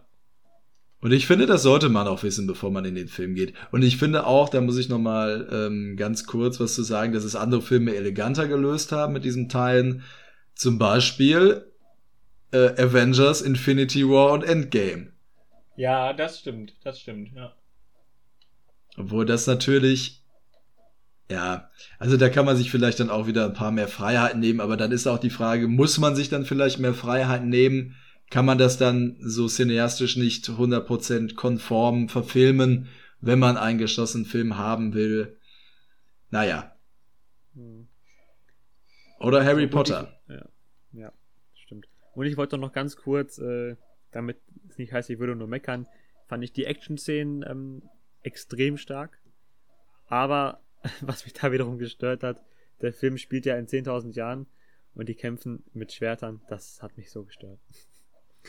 Aber natürlich ermöglicht das coole Kampfszenen. Ach, finde ich nicht schlimm. Das Na. ist halt einfach Teil des, des der ja, fiktionalen Welt. Ja. ja. Also welche Szene meinst du jetzt genau, wo die Harkonnen angreifen? Ja, die also, Schlachtszene. Ich, ich, ich ne? eigentlich, ich, nee, also, wurde nicht in, also es gab ja ganz viele Kampfszenen im Film und eigentlich waren die so gut wie immer mit Schwertern oder vor allem ganz kurzen Messern. Nur, nur dass halt äh, die, eine große Schlacht ist, wo zeitgleich Schwertkämpfer kämpfen, aber auch riesige Bombardierungen stattfinden, die in einer Sekunde eine ganze Stadt auslöschen. Aber es gab ja diese Schilde, die sie aufgestellt hatten, deswegen waren die Bombardierungen ja nicht möglich.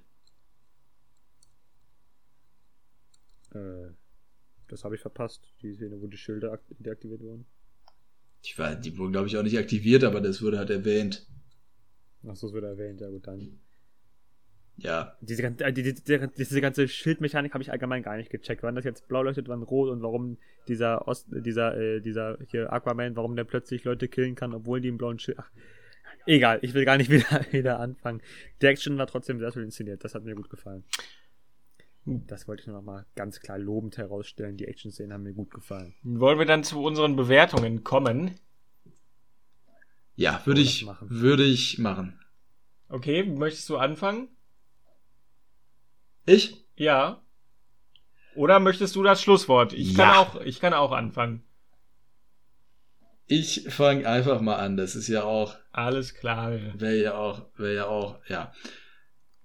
Wäre ja auch anmaßend von mir, wenn ich jetzt das Schlusswort verlangen würde. Aber wenn Maurits gleich in seiner Bewertung noch was von sich gibt, womit ich nicht einverstanden bin, dann muss ich da ja ich noch. Ich wollte gerade sagen, wenn, wenn, ich, wenn, ich als, wenn ich als letzter dran bin, dann ändert das so negativ. Das wollen wir ja auch nicht. Ja gut, dann fangt ihr doch an. Gut, ich fange dann einfach mal an. Ihr habt ja jetzt gerade sehr viel gesprochen, deswegen äh, erdreiste ich mich Absolut. jetzt einfach mal das Wort zu ergreifen. Also mir hat Dune trotz ähm, einiger Kritikpunkte insgesamt gut gefallen und vor allem als Erlebnis, ihn im Kino zu sehen, da hat sich der, also hat es sich auf jeden Fall gelohnt. Ähm, und deswegen und auch insbesondere, weil meine Erwartungshaltung nicht so groß war. Ich glaube, wenn die zu, also wenn die noch höher gewesen wäre und ich mich so dem Hype, der ja durchaus vorgeherrscht hat, hingegeben hätte, dann wäre ich enttäuschter gewesen. Aber jetzt vor diesem Hintergrund ähm, würde ich eine 7 von 10 geben. Ja, doch. Ja gut, dann. Ja, dann genau, dann mache ich mal weiter, ja. damit äh, Christian noch sein Schlusswort sagen kann, was er so gerne äh, sagen möchte. Ich, also, ich kann auch jetzt weitermachen. Ist nein, nein, alles gut, alles gut, ja. gut. Nee, wie gesagt, also der Film ist noch keine Woche her und ich, der ist bei mir einfach nicht wirklich im Gedächtnis geblieben. Ähm, wie gesagt, ich empfinde ihn als zu lang, obwohl er gar nicht so lang ist. Äh, handwerklich, äh, sowohl wie gesagt musikalisch, Soundtrack ist unglaublich stark, die ganze Akustik ist super, optisch wirklich unglaublich tolle Bilder, Kostüme richtig top. Hans Zimmer Aber übrigens, ich- ne? Hatten wir noch gar nicht Hans Zimmer, erwähnt. äh, Hab, ich glaube, haben wir schon erwähnt. Selbstreden, natürlich. Ah, okay, okay, okay. Äh, genau, ich habe einfach die Befürchtung, dass der nur im Kino richtig Spaß macht und weil mir der Hauptdarsteller nicht gefallen hat, ähm, der den Film natürlich sehr trägt, weil er so als einziger natürlich in fast jeder Szene irgendwie vorkommt, außer bei den Bösewichten. Ähm, ja, muss ich sagen, dass ähm, er mich nicht nachträglich irgendwie groß beeindruckt hat. Ähm, auch weil ich, weil ich mich im Kino einfach eben, wie gesagt, gelangweilt habe, ähm, was vielleicht auch einfach an mir liegt, aber ja, das Schlimmste, was passieren kann, ist, wenn ein Film einfach einen langweilt. Das äh, ist einer der ganz großen Grundsätze des Kinos, meiner Meinung nach, weil, wie gesagt, eben auch schlechte Filme einen unterhalten können. Und das hat der Film leider nicht über die volle Länge geschafft. Ähm, insofern bin ich bei wahrscheinlich etwas zu harten. Ja, okay, nee. Also na, direkt nach dem Film war ich bei 5 von 10. Das ist vielleicht doch zu hart und deswegen glaube ich, nach unserer Diskussion, wo ich eure Punkte auch durchweg, äh, durchaus sehe, ähm, bin ich dann bei einer 6 von 10. Ich glaube, das ähm, ist gerecht. Mhm, Okay. okay. Alles klar. 5 wäre zu hart. 5 wäre zu hart. Ja, also, wenn das dein subjektiver Eindruck ist, dann. Nee, aber ich ja, finde allein aber- durch aber die, wie- durch wie- die wie technischen. gesagt, Ja, ja, deswegen. Ne? Da, das rettet den natürlich. Na gut. Also, ich ähm, gebe, so wie Kai, auch eine 7 von 10 dem Film. Ich habe auf jeden Fall Lust, den nochmal zu gucken, würde ihn mir aber auch eigentlich dann im Kino nochmal ansehen gerne, weil ich bin mir auch nicht sicher, wie gut er funktionieren wird auf dem Fernseher. Das wird man dann halt sehen. Mm, ja, ich habe ja schon einiges hm, auch gesagt, was ich an dem Film ziemlich gut finde. Eigentlich habe ich dem jetzt auch nichts mehr hinzuzufügen. Ich stimme den Kritikpunkten auch auf jeden Fall überein, aber ich sehe, warum sie da sind und kann sie dementsprechend eigentlich noch ganz gut verzeihen soweit. Ich habe mich auch nicht durchweg von dem Film unterhalten gefühlt, das muss ich auch noch mal sagen. Also es gab auf jeden Fall einige Stellen, wo der mir ziemlich langatmig vorkam, aber das ist auch immer beim Medium Film ein bisschen schwierig, weil in einem Buch zum Beispiel, ich, ich persönlich zum Beispiel lese auch gerne mal Bücher, um runterzukommen. Und deswegen könnte ich mir vorstellen, dass das dann wieder Szenen wären oder Sequenzen wären, die mir im Buch gut gefallen würden, dadurch, dass sie eben etwas ruhiger sind. Und halt im Film eben dann nicht so gut transferieren. Vielleicht hätte man da dann noch was ändern können. Aber ich sehe ja auch dadurch, dass eben der Film von David Lynch nichts geworden ist, dass äh, das vielleicht auch dann nichts Gutes gebracht hätte. Naja, also sieben von zehn gebe ich dem Film. Ich freue mich auf den nächsten Teil und werde mir den dann auch ansehen, wenn er rauskommt. Ja, aber bis dahin ist es halt auch noch, finde ich, kein abgeschlossenes Werk, zu dem man jetzt auch ein abgeschlossenes Urteil fällen kann. Okay. Ja. Alles klar. Schlusswort auf jeden Fall. Gutes Schlusswort, ja. Dann würde ich doch mal sagen, vielen Dank, dass ihr dieses Mal auch wieder dabei, sa äh, bei- dabei wart. Und bis zum nächsten Mal in der nächsten Folge Lichtspiel aus, der Filmpodcast. Bis dann. Der Filmpodcast. Macht's gut, bis dann. Wir wollen noch eine kurze Vorschau machen aufs nächste Mal. Es wird gruselig, kann man verraten. Es wird sehr gruselig. Oh ja. Freut euch drauf. Ich bin auf jeden Fall schon Hashtag hyped. Macht's gut. Macht's gut. Bis dann.